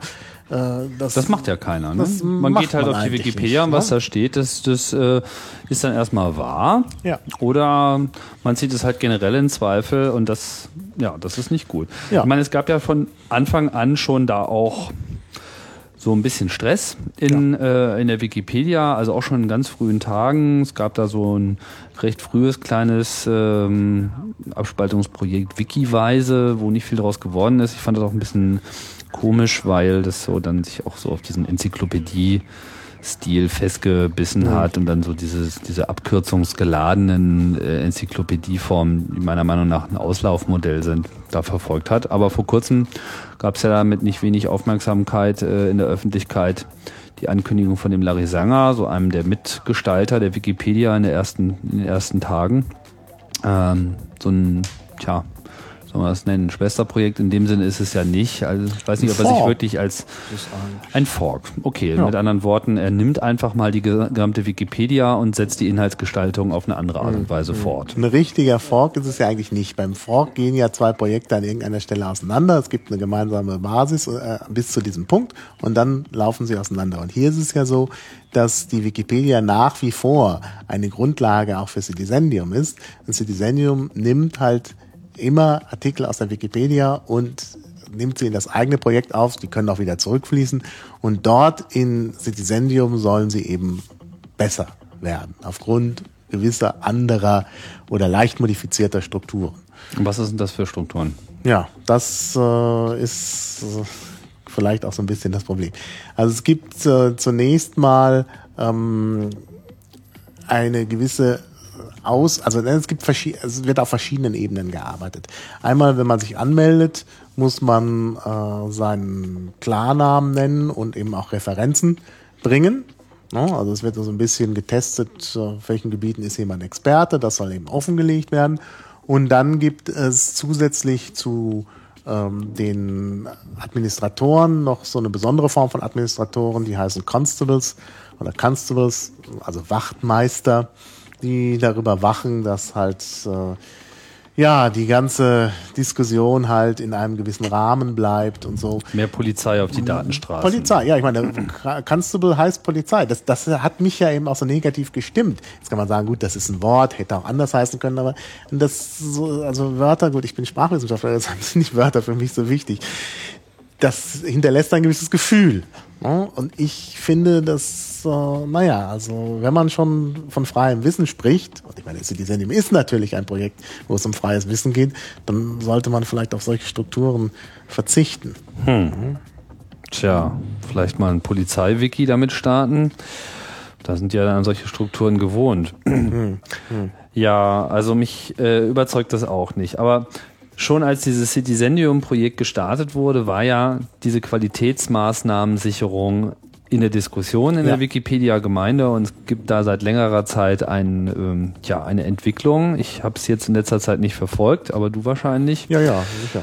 Ziel auch- ist es, äh, stabile Versionen, war glaube ich Genau. der Begriff, in die Wikipedia einzuführen, sodass man sagen kann, okay, ich schaue jetzt nicht auf the latest and greatest version, sozusagen das, was jetzt gerade frisch von äh, einem 14-jährigen Schüler äh, editiert wurde, eine halbe Stunde nachdem er in der Schule von allen äh, ausgelacht wurde, sondern ich gucke auf irgendeine Version davon. Also wie soll das funktionieren? Ja, also bei den stabilen Versionen gibt es, äh, muss man zwei Formen unterscheiden. Das sind einmal die gesichteten Versionen und die geprüften Versionen. Das Ganze gibt es noch nicht. Also die Konzepte gibt es schon und äh, es ist nur noch nicht umgesetzt, aber das wird in Kürze erfolgen. Also mit anderen Worten, es wird an der Software gearbeitet, um ein Genau. Konzept, auf das man sich Genau. schon weitgehend geeinigt hat, umzusetzen. Jimmy Wales hat uns das für Ende 2006 versprochen, vollmundig. Mitte 2006 und das hat so nicht funktioniert, Okay. weil die Entwickler eben auch andere Prioritäten hatten. Äh, aber Naja, es, Software ist halt fertig, es- wenn sie fertig es ist. kommt 2007, da, da bin ich eigentlich ziemlich sicher. Ähm, ja, und äh, also es gibt zwei Konzepte, die sogenannten gesichteten Versionen und die geprüften Versionen. Das klingt erstmal ein bisschen komisch und das Wort gesichtete Version ist auch seltsam, äh, aber die englische Bezeichnung ist noch seltsamer und irreführender, da heißt es nämlich non-vandalized Version, also nicht vandali nee, nicht vandalierte Version, so ist glaube ich das korrekte deutsche Wort. Manche sagen auch nicht vandalisierte Version, also non-vandalized Version. Das ist aber eine schlechte Bezeichnung, weil das impliziert, dass die anderen alle vandaliert sind, was ja nicht der Fall ist. Äh, das sind die gesichteten Versionen und dann die geprüften Versionen. Ähm, das ist dann nochmal eine Stufe schärfer geprüft. Und bei den geprüften Versionen geht es darum, dass der In, dass, äh, ähm, im Inhalt keine groben Fehler vorhanden sind und keine groben Auslassungen, die so ähnlich funktionieren wie Fehler. Dazu braucht man bei der Prüfung halt natürlich Experten. Genau. Und Jetzt bei den- wird's knifflig. Das ist knifflig und das ist auch schwierig. Aber die andere Idee, die ist eigentlich ziemlich äh, genial. Also, dass man da nicht von Anfang an drauf gekommen ist, das sind die gesichteten Versionen. Äh, da geht es einfach nur darum, dass äh, jemand, der nicht Experte sein muss, sondern einen gewissen Stellenwert in der Wikipedia hat. Der ist aber relativ gering, also die Schwelle ist sehr gering.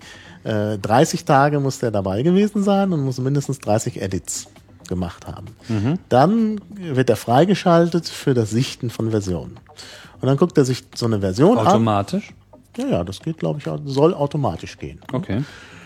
Und dann guckt er sich so eine Version an und setzt unten so ein Häkchen, also ein Flag, wie man dann neudeutsch sagt, und sagt, die ist gesichtet. Das heißt, das ist so weit in Ordnung, wie man das als Nicht-Experte beurteilen äh, kann. Das heißt also, es gibt keinen offensichtlichen Vandalismus und es gibt eben auch nicht unvollständige Sätze oder Das so. bezieht sich dann aber nur auf die gerade aktuell eingeblendete Version.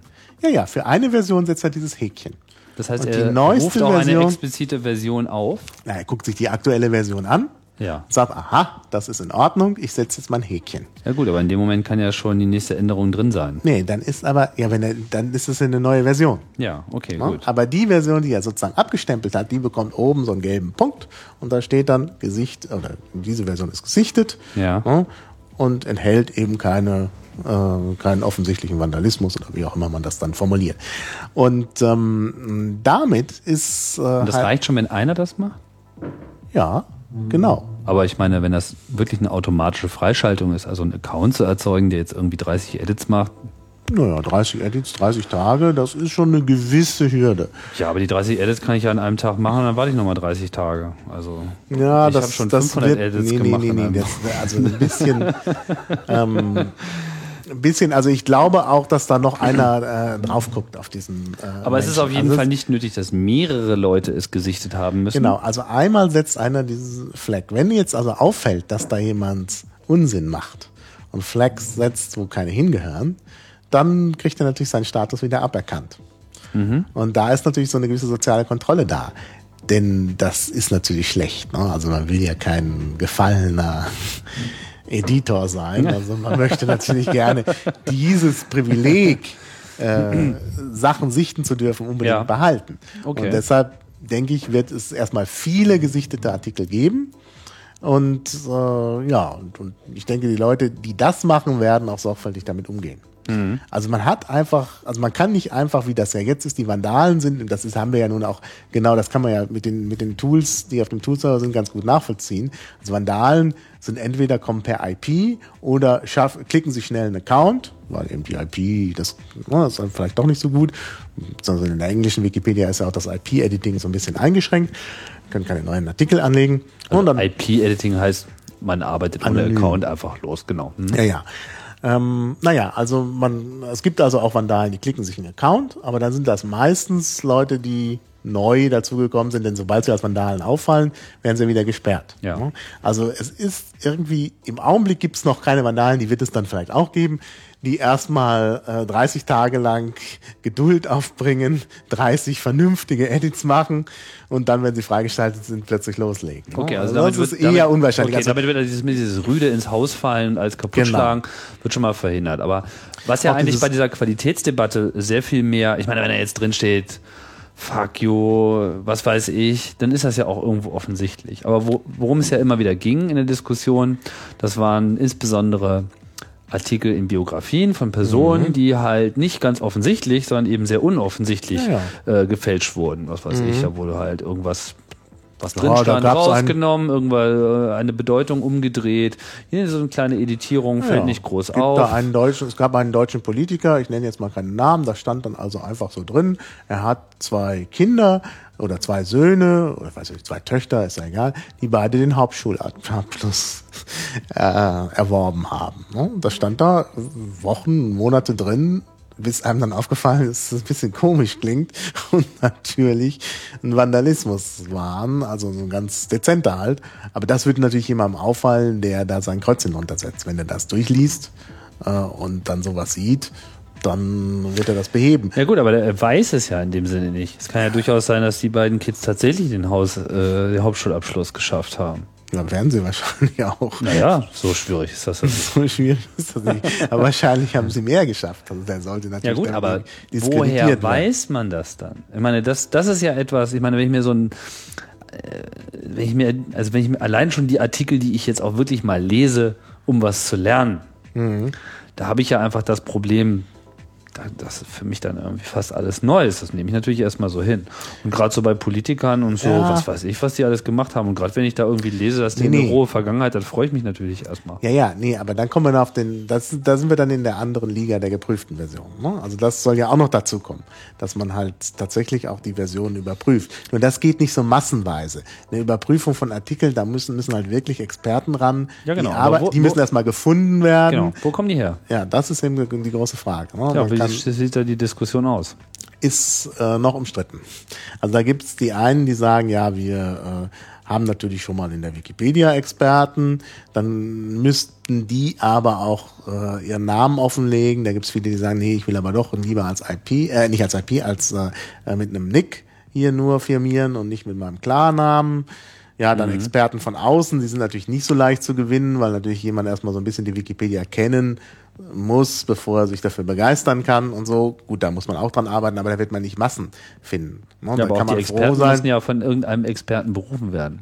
Genau. Also da soll die Community natürlich entscheiden und das ist natürlich auch wieder ein gewisses Problem. Ne? Aber eigentlich müsste die Auswahl der Experten in der Hand der Community bleiben. Einen anderen Weg gibt's ja eigentlich gar nicht.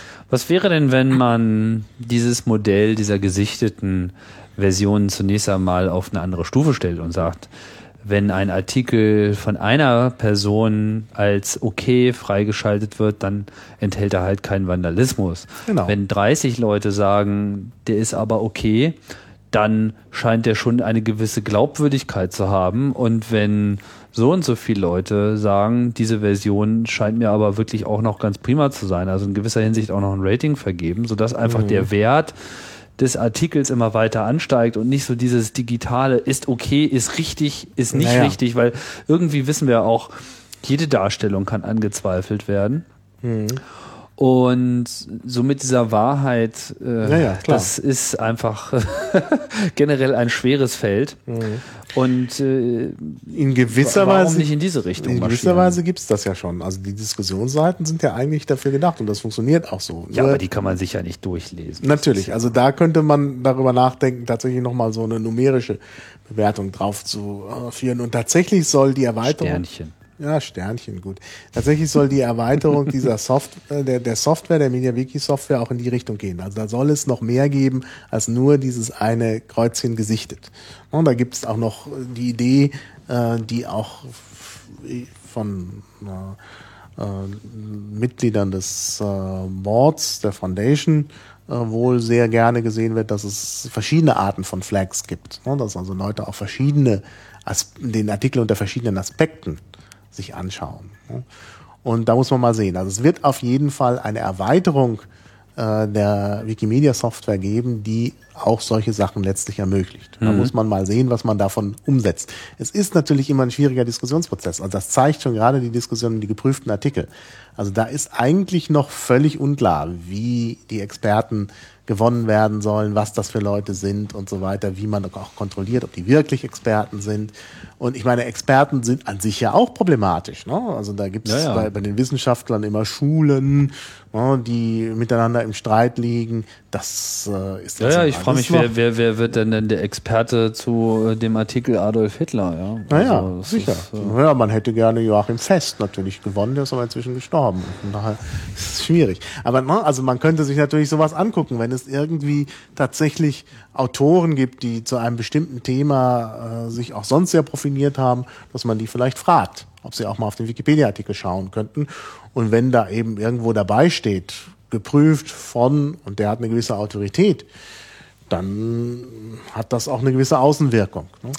Okay, wir werden sehen, wie sich das entwickelt. Noch ähm, gibt es das Feature nicht, aber es befindet sich in der Diskussion Ja. und ich habe auch den Eindruck, dass, dass die Frage Qualitätssicherung einfach eine große Rolle spielt Ja, das in ist der, in der wirklich Wikipedia-Gemeinde. Und Ja, das nicht ist ja nur in der. Wikipedia-Gemeinde. Man muss sich ja vorstellen, wenn die Wikipedia immer bedeutender wird und sich immer mehr Leute darauf verlassen, ist einfach ein Fehler in der Wikipedia ziemlich. Klar, ich meine, dass Schlimm, die Öffentlichkeit ne? das äh, als Problem angesehen hat, das, das ist ganz Ja. offensichtlich. Die Frage ist ja nur, wie sieht das die, die Community? In die Ja. schaut natürlich keiner so ohne weiteres rein. Kann ja sein, dass die da alle die Zunge Nee, nee, rausstrecken nee, und nee. sagen so, äh, hier, wir sind Nein, einfach nein. wie roll, ja. Die Diskussion um Qualität ist die Hauptdiskussion. Und ich habe jetzt auch, wir haben, wir kamen nur auf die stabile, stabilen Versionen. Da gibt's ja noch viel mehr Maßnahmen. Da gibt's ja Maßnahmen, die es auch schon länger gibt, mit Wettbewerben, Schreibwettbewerben, Exzellente exzellente Artikel. Artikel. Und Jetzt gibt's auch äh, den äh, artikelfreien Sonntag, oder wie war Genau, genau. Das gibt äh, äh, da ein paar Aktionen. Es gab ja schon mal die Aktion Frühjahrsputz, das heißt wirklich so, ich habe das nochmal nachgeschaut.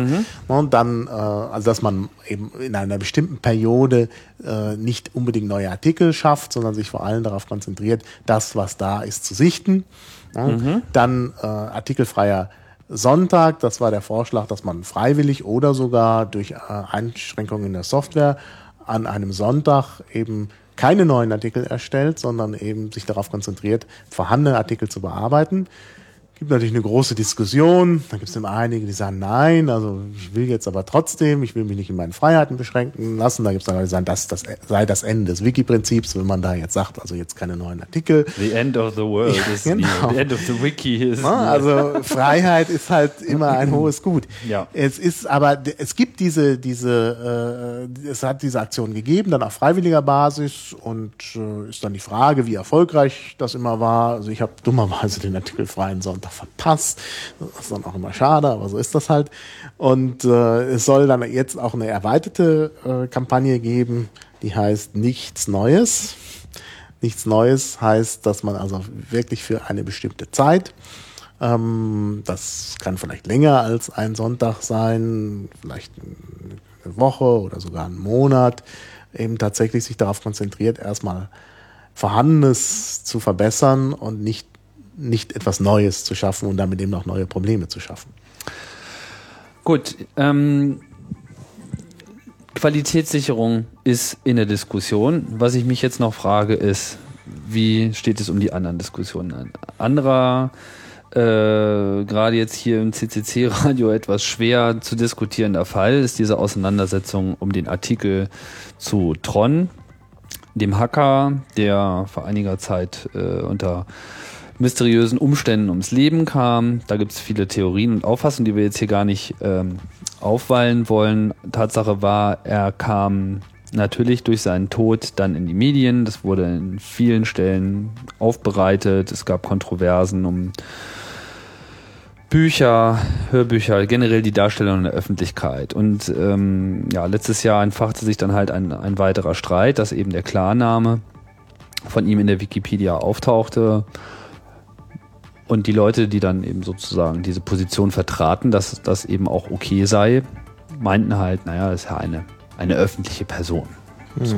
Und eine öffentliche Person muss halt auch öffentlich genannt werden können und äh, Ende der Diskussion, sage ich mal. Ne? Ja, da gibt es tatsächlich verschiedene Auffassungen. Und da, gab es verschiedene ja, ja. Ausfassungen. Da gab es eine riesen Kontroverse. Das Fass will ich jetzt auch hier nicht komplett aufmachen, aber es ist einfach ganz offensichtlich, dass natürlich dieses Arbeiten in der Wikipedia ein, ein Arbeiten in der Öffentlichkeit ist Genau. und jedes geschriebene Wort, äh, was dort auftaucht, ist automatisch auf tausenden von Backup-Servern, äh, ist in der ewigen Historie dieser Genau. Datenbank äh, hineingeschrieben.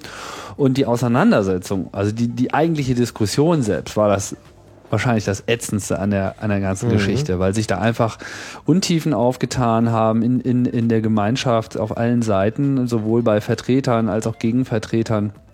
Ähm, wo man auch nicht mehr so das Gefühl hatte, dass es da groß um die Sache geht, sondern dass da religiöse Kriege äh, ausgefochten Mhm. Genau. werden. Also Naja, wie hast, du das, wie hast du das reflektiert und, Ja. und, und wie wird damit jetzt umgegangen? Was viele Leute damals nicht richtig bemerkt haben und was auch heute vielen Leuten nicht klar ist, ist, dass eben jede Aktion in der Wikipedia wirklich in der Öffentlichkeit ist. Das ist nicht irgendwie ein Gespräch im Wohnzimmer, sondern das ist wirklich äh, Öffentlichkeit und bleibt im äh, Gedächtnis äh, der Wikipedia. Also ist schriftlich da ja immer vorhanden, wird durch Suchmaschinen ge äh, gefunden. Das ist vielen Leuten nicht klar und deshalb verhalten sie sich eben tatsächlich, also als wären sie im Kindergarten oder im Sandkasten, aber es ist halt eben anders. Das muss vielleicht auch klarer werden und das ist vielleicht auch in der Aktion äh, klarer geworden. Aber die Diskussion über diesen Einzelfall verstellt natürlich den Blick, dass es da wirklich auch hunderte von Fällen gibt. Also ein wichtiges Problem ist eben, dass zum Beispiel äh, Straftäter in Deutschland auch das Recht haben, äh, wenn sie ihre Strafe abgesessen haben, dann auch wieder in die Gesellschaft integriert zu werden. Das heißt, man kann natürlich, wenn gerade ein Mord passiert ist, ne, erstmal die Namen der Mörder eventuell nennen, erstmal mutmaßlich, dann sind die irgendwann verurteilt, dann steht natürlich in der Zeitung, ne, was weiß ich, ne, Peter Müller hat äh, da diesen schlimmen Meuchelmord begangen und dann ist er halt zu 20 Jahren verurteilt, aber nach 20 Jahren hat er seine Strafe abgesetzt, äh, abgesessen und dann kann der, soll der natürlich in irgendeiner Weise wieder äh, vollwertiges Mitglied der Gesellschaft werden. Und wenn dann in der Wikipedia aber immer noch steht, dass dieser Peter Müller, also Peter Müller ist natürlich ein Allerweltsname, das kann natürlich jeder sein, aber es könnte natürlich ein spezifischer Name sein, ne, dass der ein Mörder ist, dann kann der einfach nicht sich wieder in die Gesellschaft einfinden nach den 20 Jahren Strafe, weil die, dieser Makel immer äh, an, äh, der, der verfolgt den immer. Und da gibt's natürlich tatsächlich im deutschen Recht äh, die Auflage, dass dann wirklich auch der die Chance haben sollte, wieder in die Gesellschaft zurückzufinden. Und dann müssen natürlich die Informationen gelöscht werden. Das ist aber ein Feature, das von der Wikipedia nicht vorgesehen ist. Das soll alles in der Geschichte bleiben. Und da muss eben jemand hergehen und da eben nachher löschen. Ne? Und zwar so löschen, dass nicht der nächste wieder kommt und es wieder reinsetzt. Ne? Da muss also nicht nur gelöscht werden, sondern auch aufgepasst werden. Ne? Und der normale Nutzer weiß ja vielleicht gar nicht, dass äh, äh, dieser Mörder jetzt rehabilitiert ist und entlassen ist. Er denkt sich, Moment mal, der, dieser Mörder von damals, so. der hieß doch, der hieß doch sowieso und das steht da nicht, das muss man doch reinsetzen. Ne? Und dann kommt es Ja. immer wieder und dann Genau. sitzt wieder jemand raus und dann gibt es großen Streit. Und ja, ist das, überhaupt ist- eine lös ist das ein lösbares Problem? Tja, da muss man jetzt mal wirklich drüber nachdenken. Ich halte das für sehr schwer lösbar. Das ist wirklich ein großes Problem der Wikipedia. Man braucht wahrscheinlich tatsächlich irgendwie, ich glaub, du hast es mal gebracht, dass da irgendwo in Florida unterirdisch das Ministerium der Information sitzt und dass die dann immer genau aufpassen und dann irgendwie da die, die, äh, die Information, die nicht drinstehen darf, äh, äh, löschen muss. Ja, tatsächlich ist das, ich sehe eigentlich keine andere Lösung. Da muss es tatsächlich so eine Gruppe geben, die müssen wahrscheinlich auch hoch bezahlt Die werden. Wiki-Polizei. Es muss da irgendwie, ja, ja, Wiki-Polizei, also, Naja, also ich war ja, ich war damals in der Diskussion auch sehr gespalten. Das kann ich auch gerne nochmal zu, äh, zum Besten geben, weil ich war, äh, wie soll man sagen, also es gibt, es gibt ja zwei Sachen, die hier aufeinandertreffen. Das eine ist halt dieses, Daten wollen frei sein, Informationen wollen frei sein. Es gibt ein Interesse an einer öffentlichen Information. Das ist ja, Ja. auch so ein Credo des Chaos Computer Club. Öffentliche Daten nützen, private Daten schützen. Das Spannungsfeld entsteht halt genau da, wo es einfach schwierig ist zu sagen, ist eine Information jetzt privat und ist sie öffentlich. Vor allem, wenn sie, wie in diesen Beispielen, die wir jetzt genannt haben, eigentlich beides ist. Es ist eine private Information in der Öffentlichkeit, die vielleicht für einen zwischen, für einen bestimmten Kontext, einen bestimmten Zeitraum auch ein Aufenthaltsrecht hat, in der Öffentlichkeit ist, allein schon, weil es wahrscheinlich auch faktisch nicht verhinderbar ist. aber dann später vielleicht eben anders. Wir hatten jetzt bei dieser Tron-Sache das, das Problem, er war zwar tot, dann konnte man jetzt viel mit Persönlichkeitsrecht und lalala reden, aber ich will es jetzt gar nicht rechtlich aufziehen. Es war einfach das Problem, dass dadurch, dass äh, der Name selbst, sein realer Name, sehr selten war, die Eltern einfach laufend noch damit konfrontiert wurden und Ja. daraus der, äh, konkret zu leiden hatten. Ja, ja, so, was ihnen dann auch irgendwie wieder zum Vorwurf gemacht worden äh, ist hintenrum, weil äh, was mischen sie sich denn da ein? Das ist, das ist alles ein extremes privates Drama gewesen. Ich habe halt am Anfang mir die Situation angeschaut und dachte mir so, oh mein Gott, wenn wir jetzt irgendwie anfangen, das jetzt, äh, da jetzt äh, eine Zensurbehörde zu schaffen, das war wahrscheinlich das Beispiel, was du genannt hast, so dass jetzt irgendwie bestimmte Worte dürfen nicht in die Wikipedia geschrieben werden, dann sah ich also schon so automatische ganze Serverschränke wie bei der CIA, die einfach nichts anderes tun, als automatisch Zensur auszuüben. Das ist sozusagen meine, meine erste Reaktion gewesen. Meine zweite, spätere Reaktion war einfach die Betrachtung von der, von der privaten äh, Seite her. So, ja. Wie, ähm, wie kann man es schaffen, dass dieser Anspruch auf eine Privatsphäre, den ich einfach genauso als sehr wichtig ansehe, überhaupt noch sichergestellt werden kann? Und das, ich habe da keine gute Antwort drauf. Ja, das ist wirklich ein ganz schwieriges Feld. Und es, es, es, ich meine, es darf natürlich nicht so sein, dass plötzlich irgendwelche Informationen verschwinden, aber es ist natürlich schon so, dass gewisse Informationen für eine gewisse Zeit eben auch möglicherweise in irgendeiner Weise im Archiv sein müssen, nicht leicht zugänglich, aber dann vielleicht nach einer gewissen Zeit, wenn 100 Jahre später irgendwelche Historiker wissen wollen, wie war das denn da genau, dass die natürlich die Möglichkeit haben, an Informationen ranzukommen. Das ist ja jetzt zurzeit der Fall. Die können in Archive gehen und finden dann auch nach langer Recherche irgendwo raus, wer wen umgebracht hat, ja, weil das natürlich irgendwo verzeichnet ist, aber das ist eben nicht für die Öffentlichkeit jederzeit zugänglich, dass wenn ich jetzt nach dem Namen suche, sofort ja, mir diese ganze Geschichte da ins Ja, aber Gesicht fällt. vielleicht ist diese Zeit jetzt auch einfach vorbei. Ja, also meine, da wir muss man sich- jetzt in der, in der Google-Zeit und ähm, jetzt wird nicht mehr nach Jesus, sondern nach Google gerechnet und äh, die Jahre schreiten voran. Wir müssen jetzt lernen, neue Methoden zu entwickeln, um eben mit dieser unbegrenzten Datenverfügbarkeit und damit auch dieser unbegrenzten Geschichtsverfügbarkeit irgendwie klarzukommen. Ja, aber wir müssen, ja, wir müssen aber trotzdem Lösungen finden für solche Probleme. Also es ist sicherlich schwierig, aber da, da muss man sich Gedanken machen. Man könnte nicht einfach sagen, so, ja, die Welt hat sich verändert und jetzt wird äh, Recht zu Unrecht und Unrecht zu Recht. Also also es ist vielleicht sinnvoll, dass es gewisse Gesetze mal gegeben hat, die leicht umzusetzen waren. Die sind jetzt halt schwerer umzusetzen. Und da muss man sich halt, äh, nein, nicht Gesetze, sondern es gibt Recht, was im Recht bleiben muss. Und da muss man halt den Rahmen finden, wie man das letztlich umsetzt. Okay, also wir fordern, dass, dass sich jemand Gedanken macht.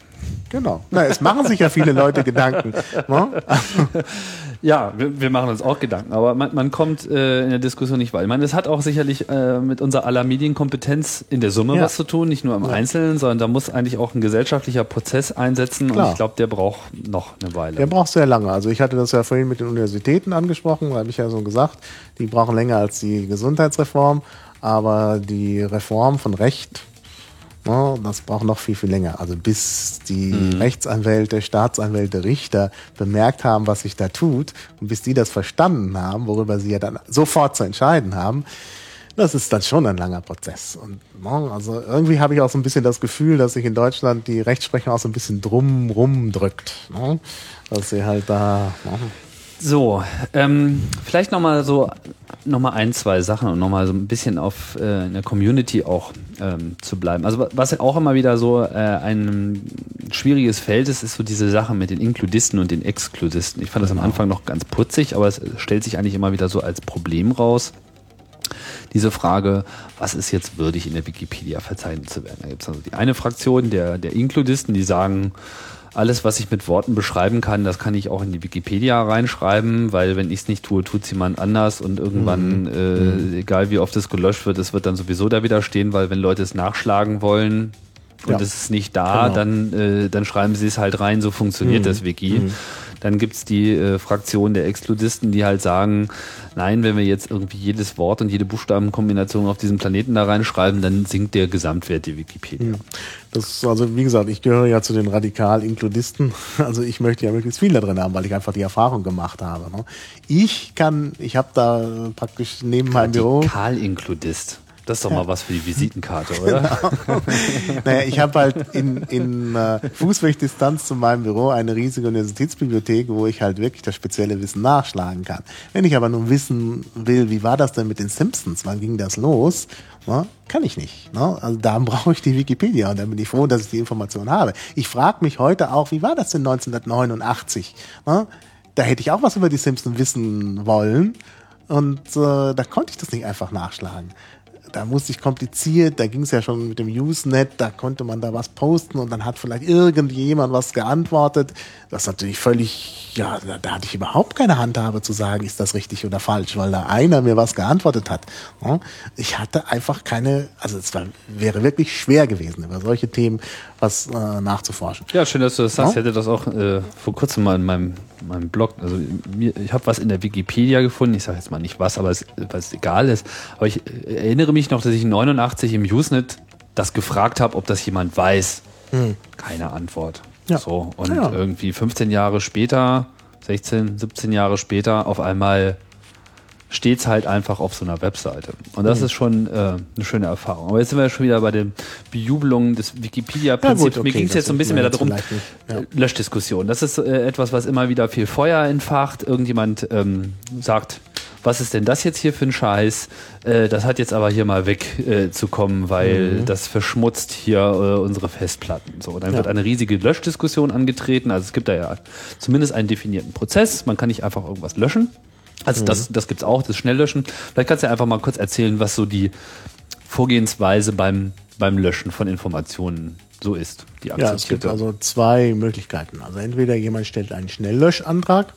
Das ist immer dann äh, der Fall, wenn es irgendwie offensichtlich ist, dass das da nicht reingehört. Gefahr im Verzug. Gefahr im Verzug, dann kann das eben auch schnell gelöscht werden.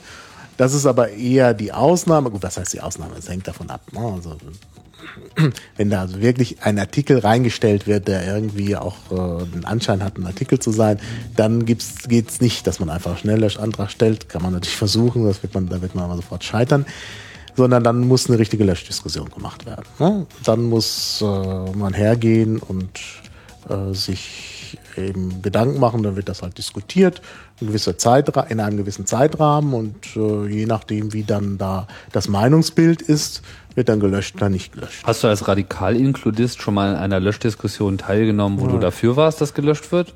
Äh, eigentlich nicht. Also bei Schnelllöschanträgen, da konnte ich das verstehen, aber bei der richtigen Löschdiskussion, ja gut, es gibt, ja doch, also gab schon.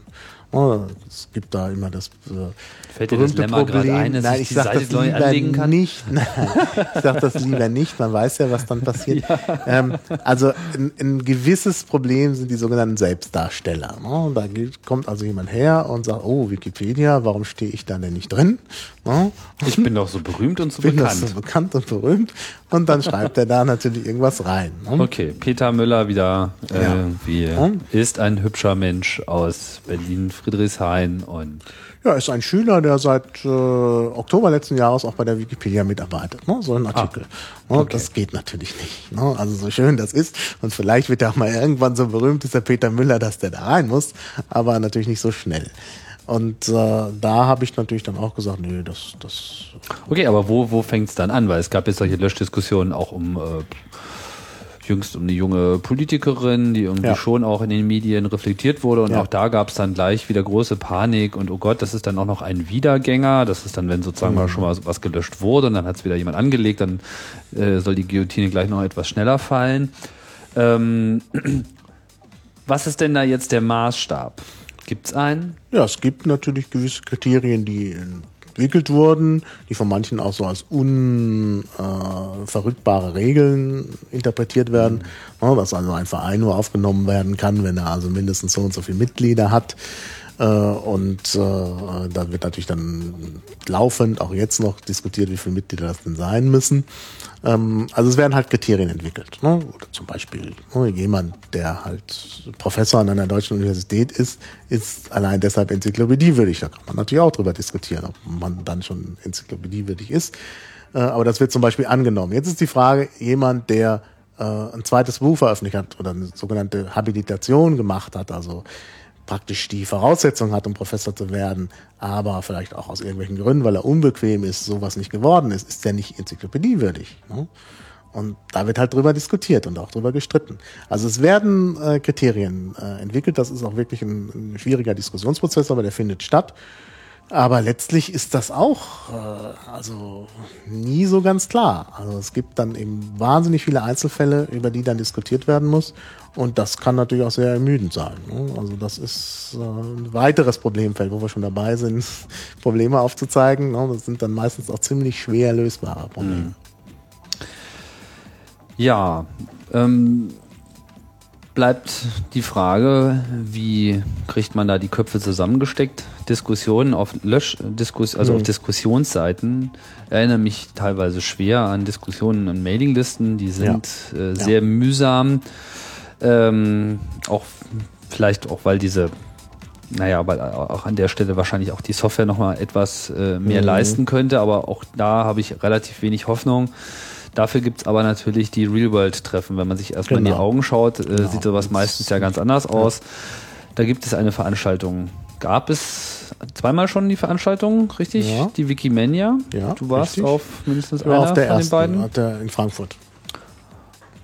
Die letzte war in Boston, das war dann doch ein bisschen weit. Und mhm. die nächste ist in Taipei, ist mir eigentlich auch ein bisschen zu weit. Ah, okay. Und man muss ja auch den CO2. Aber da, da, trifft sich so ein bisschen der, der Wikipedia-Jetset und ja. äh, hält die Köpfe zusammen. Aber es gibt ja auf lokaler Ebene dann auch äh, weitere genau. Aktivitäten. Da gibt es natürlich dann auch schöne Sachen. Also in Deutschland gibt es eine ganze Reihe von Workshops, die stattfinden. Also jetzt Ende Januar war ja auch ein Workshop in Köln. Das sind halt kleinere Veranstaltungen, die dann auch von der Teilnehmerzahl begrenzt sind, also 30 oder 40 Leute, die sich Wer organisiert treffen. das? Das wird dann meistens lokal organisiert. Also in Köln zum Beispiel von den lokalen Wikipedianern in Zusammenarbeit mit dem Chaos Computer Club. Aha. Kann man vielleicht mal erwähnen. Ah, ja. Chaos Computer Club Köln, weil ja äh, vorhin du auf eine Diskussion gestoßen bist, wo da auch so immer so ein Antagonismus zwischen dem CCC und der Wikipedia oder Wikimedia konstruiert worden ist, der natürlich gar nicht da ist. Also das ist, äh, das ist jetzt gerade in Köln gewesen, dieser, dieser Workshop und natürlich ist das dann interessant und hat natürlich auch, selbst in so einer, sagen wir jetzt mal, kleinen Gruppe, dann äh, die Möglichkeit auch äh, gemeinsam zu diskutieren und dann Dinge auch gleich umzusetzen. Da hat man eine gewisse kritische Masse, die dann auch ein Gewicht hat. Mhm. Ja, und dann gibt's natürlich auch größere Veranstaltungen. Also im letzten Jahr hat zum ersten Mal in Deutschland die sogenannte Wikipedia Academy stattgefunden, äh, wo man eigentlich eine Verbindung zwischen der traditionellen äh, Bildung, also Bibliotheken, Universitäten und der Wikipedia herstellen wollte. Das hat also in Göttingen an der Staats- und Universitätsbibliothek stattgefuffen und an der Universität. Und das war natürlich ziemlich interessant und anregend, klar. Und da kommen natürlich dann mehr Leute. Also ich glaube 160 waren da in, äh, in Göttingen. Und äh, das wird dieses Jahr nochmal stattfinden. Äh, das soll auch eine Veranstaltung sein, die, die in Zukunft äh, stattfindet, möglicherweise immer jährlich.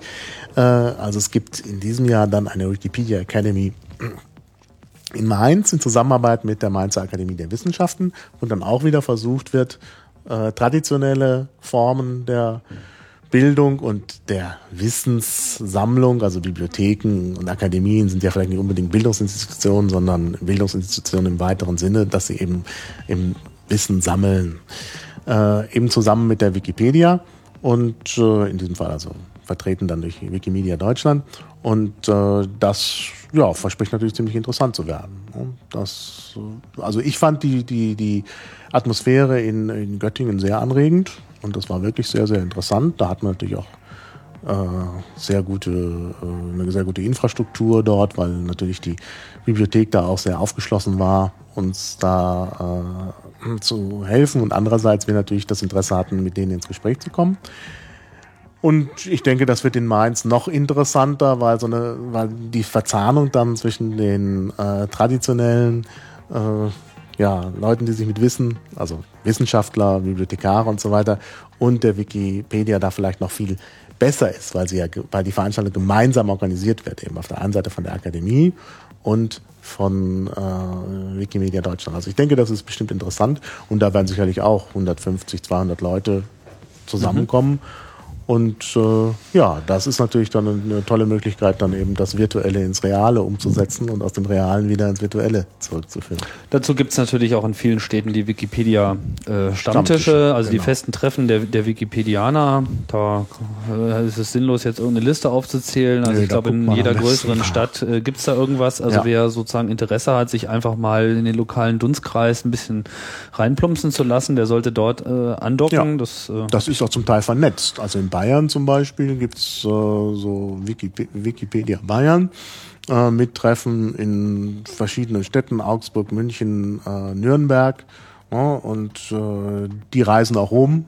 Ja, das heißt, dann, ich war einmal beim Treffen in Nürnberg im Sommer im Biergarten natürlich sehr schön und da waren natürlich dann gleich auch, kamen dann gleich zwei Autos aus München noch mit dazu. Das sind ja eigentlich alles keine großen Entfernungen. Und äh, da war dann eine richtig große Gruppe. Äh, und das war schon sehr, sehr bunt. Ne? Also Wikipedia-Tourismus. Genau, Wikipedia-Tourismus. Genau, in Köln war es ja auch so. Das war richtig Wikipedia-Tourismus. Wir haben da zum Beispiel das hohe Dach des Doms bestiegen, was man normalerweise auch nicht so kann, mit Sonderführung.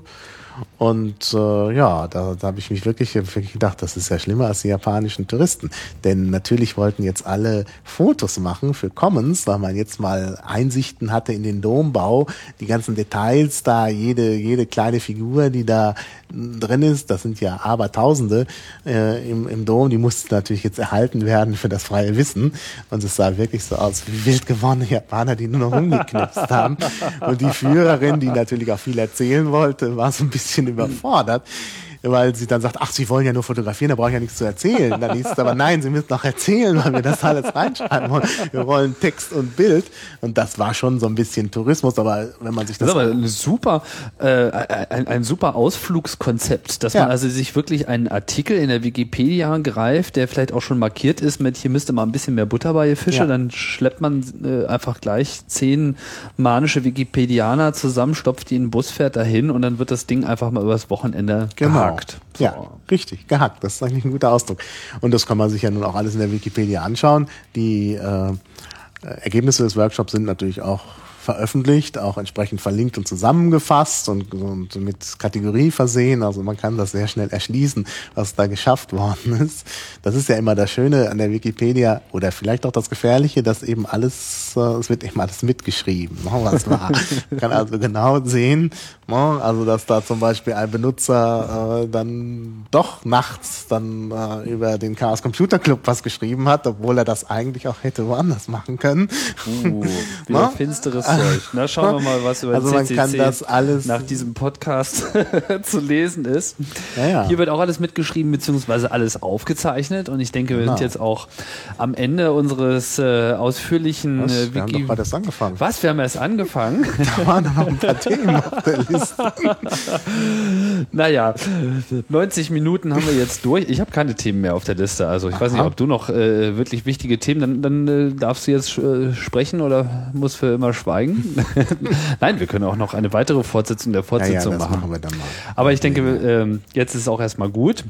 Das war unsere Aufarbeitung des Themas äh, Wikipedia, Teil 2. Wer ähm, gar keine Ahnung hat, wovon wir reden, kann ich nochmal äh, verweisen auf die überaus äh, unterhaltsame Chaos Radio genau. 91 äh, war es, ja. glaube ich, die Wikipedia-Sendung. Die, die war wirklich lustig. Also das war äh, so dermaßen äh, Realtime, habe ich Radio schon lange nicht mehr erlebt. Aber man soll sich ja nicht selber loben. Es hat, äh, ist auf jeden Fall eine, eine empfehlenswerte Chaos drei Radio Stunden. gut. ja, muss ja auch mal gesagt werden. Genau, muss mal gesagt werden. Chaos Radio ist total toll. Das dürft ihr jetzt auch gerne in die Wikipedia schreiben. Ansonsten, wer gar nicht weiß, wovon hier die Rede ist, chaosradio.ccc.de, das ist das Podcast-Portal vom CCC. Da gibt's äh, Chaos Radio, da gibt's Chaos Radio Express, das, was ihr gerade hört. Es gibt auch eine internationale Version vom Chaos Radio Express. Es gibt Chaos TV, wo bunte Tüte Fernsehen äh, bei rauskommt, lustige Clips, Dokumentationen, schräges Zeug oder äh, sonstige Sachen. Da lässt sich das Programm nicht so hervorsagen, vorhersagen. Ähm, und was auch immer wieder von vielen Leuten übersehen wird, der Kanal Dossier Chaotique, was so eine Art äh, audio, audiovisueller Pressespiegel ist, äh, mittlerweile auch mit Text, also auch Zeitungsartikel fallen da raus. Mal gucken, wann wir da äh, von den Copyright-Wahnsinn äh, komplett erschlagen werden, aber wir müssen das einfach mal dokumentieren, deswegen muss die Scheiße raus. Und wenn ihr Feedback, Anregungen, Kritik und sonstige Kommentare habt, wie immer gerne gesehen unter chaosradio.ccc.de lesen wir eure Mail gerne und wir beantworten sie auch. Wir brauchen aber auch einen Blog. Also irgendwie finde ich das jetzt nicht Ja, so schön, dass man kein es- richtiges Feedback mit Kommentaren ist- und so machen kann. Das finde ich auch nicht und äh, ich arbeite dran. Okay, Es, es kommt. dann freuen wir uns Super. Hörer. Dann haben wir uns jetzt gefreut und äh, können wir nur noch Tschüss sagen. Ich sage danke, Maha, für Ja. die ausführliche Erläuterung. Ja, bitte. Und ich sage Tschüss an alle Hörer. Bis zum nächsten Mal bei Chaos Radio Tschüss. Express. Ciao.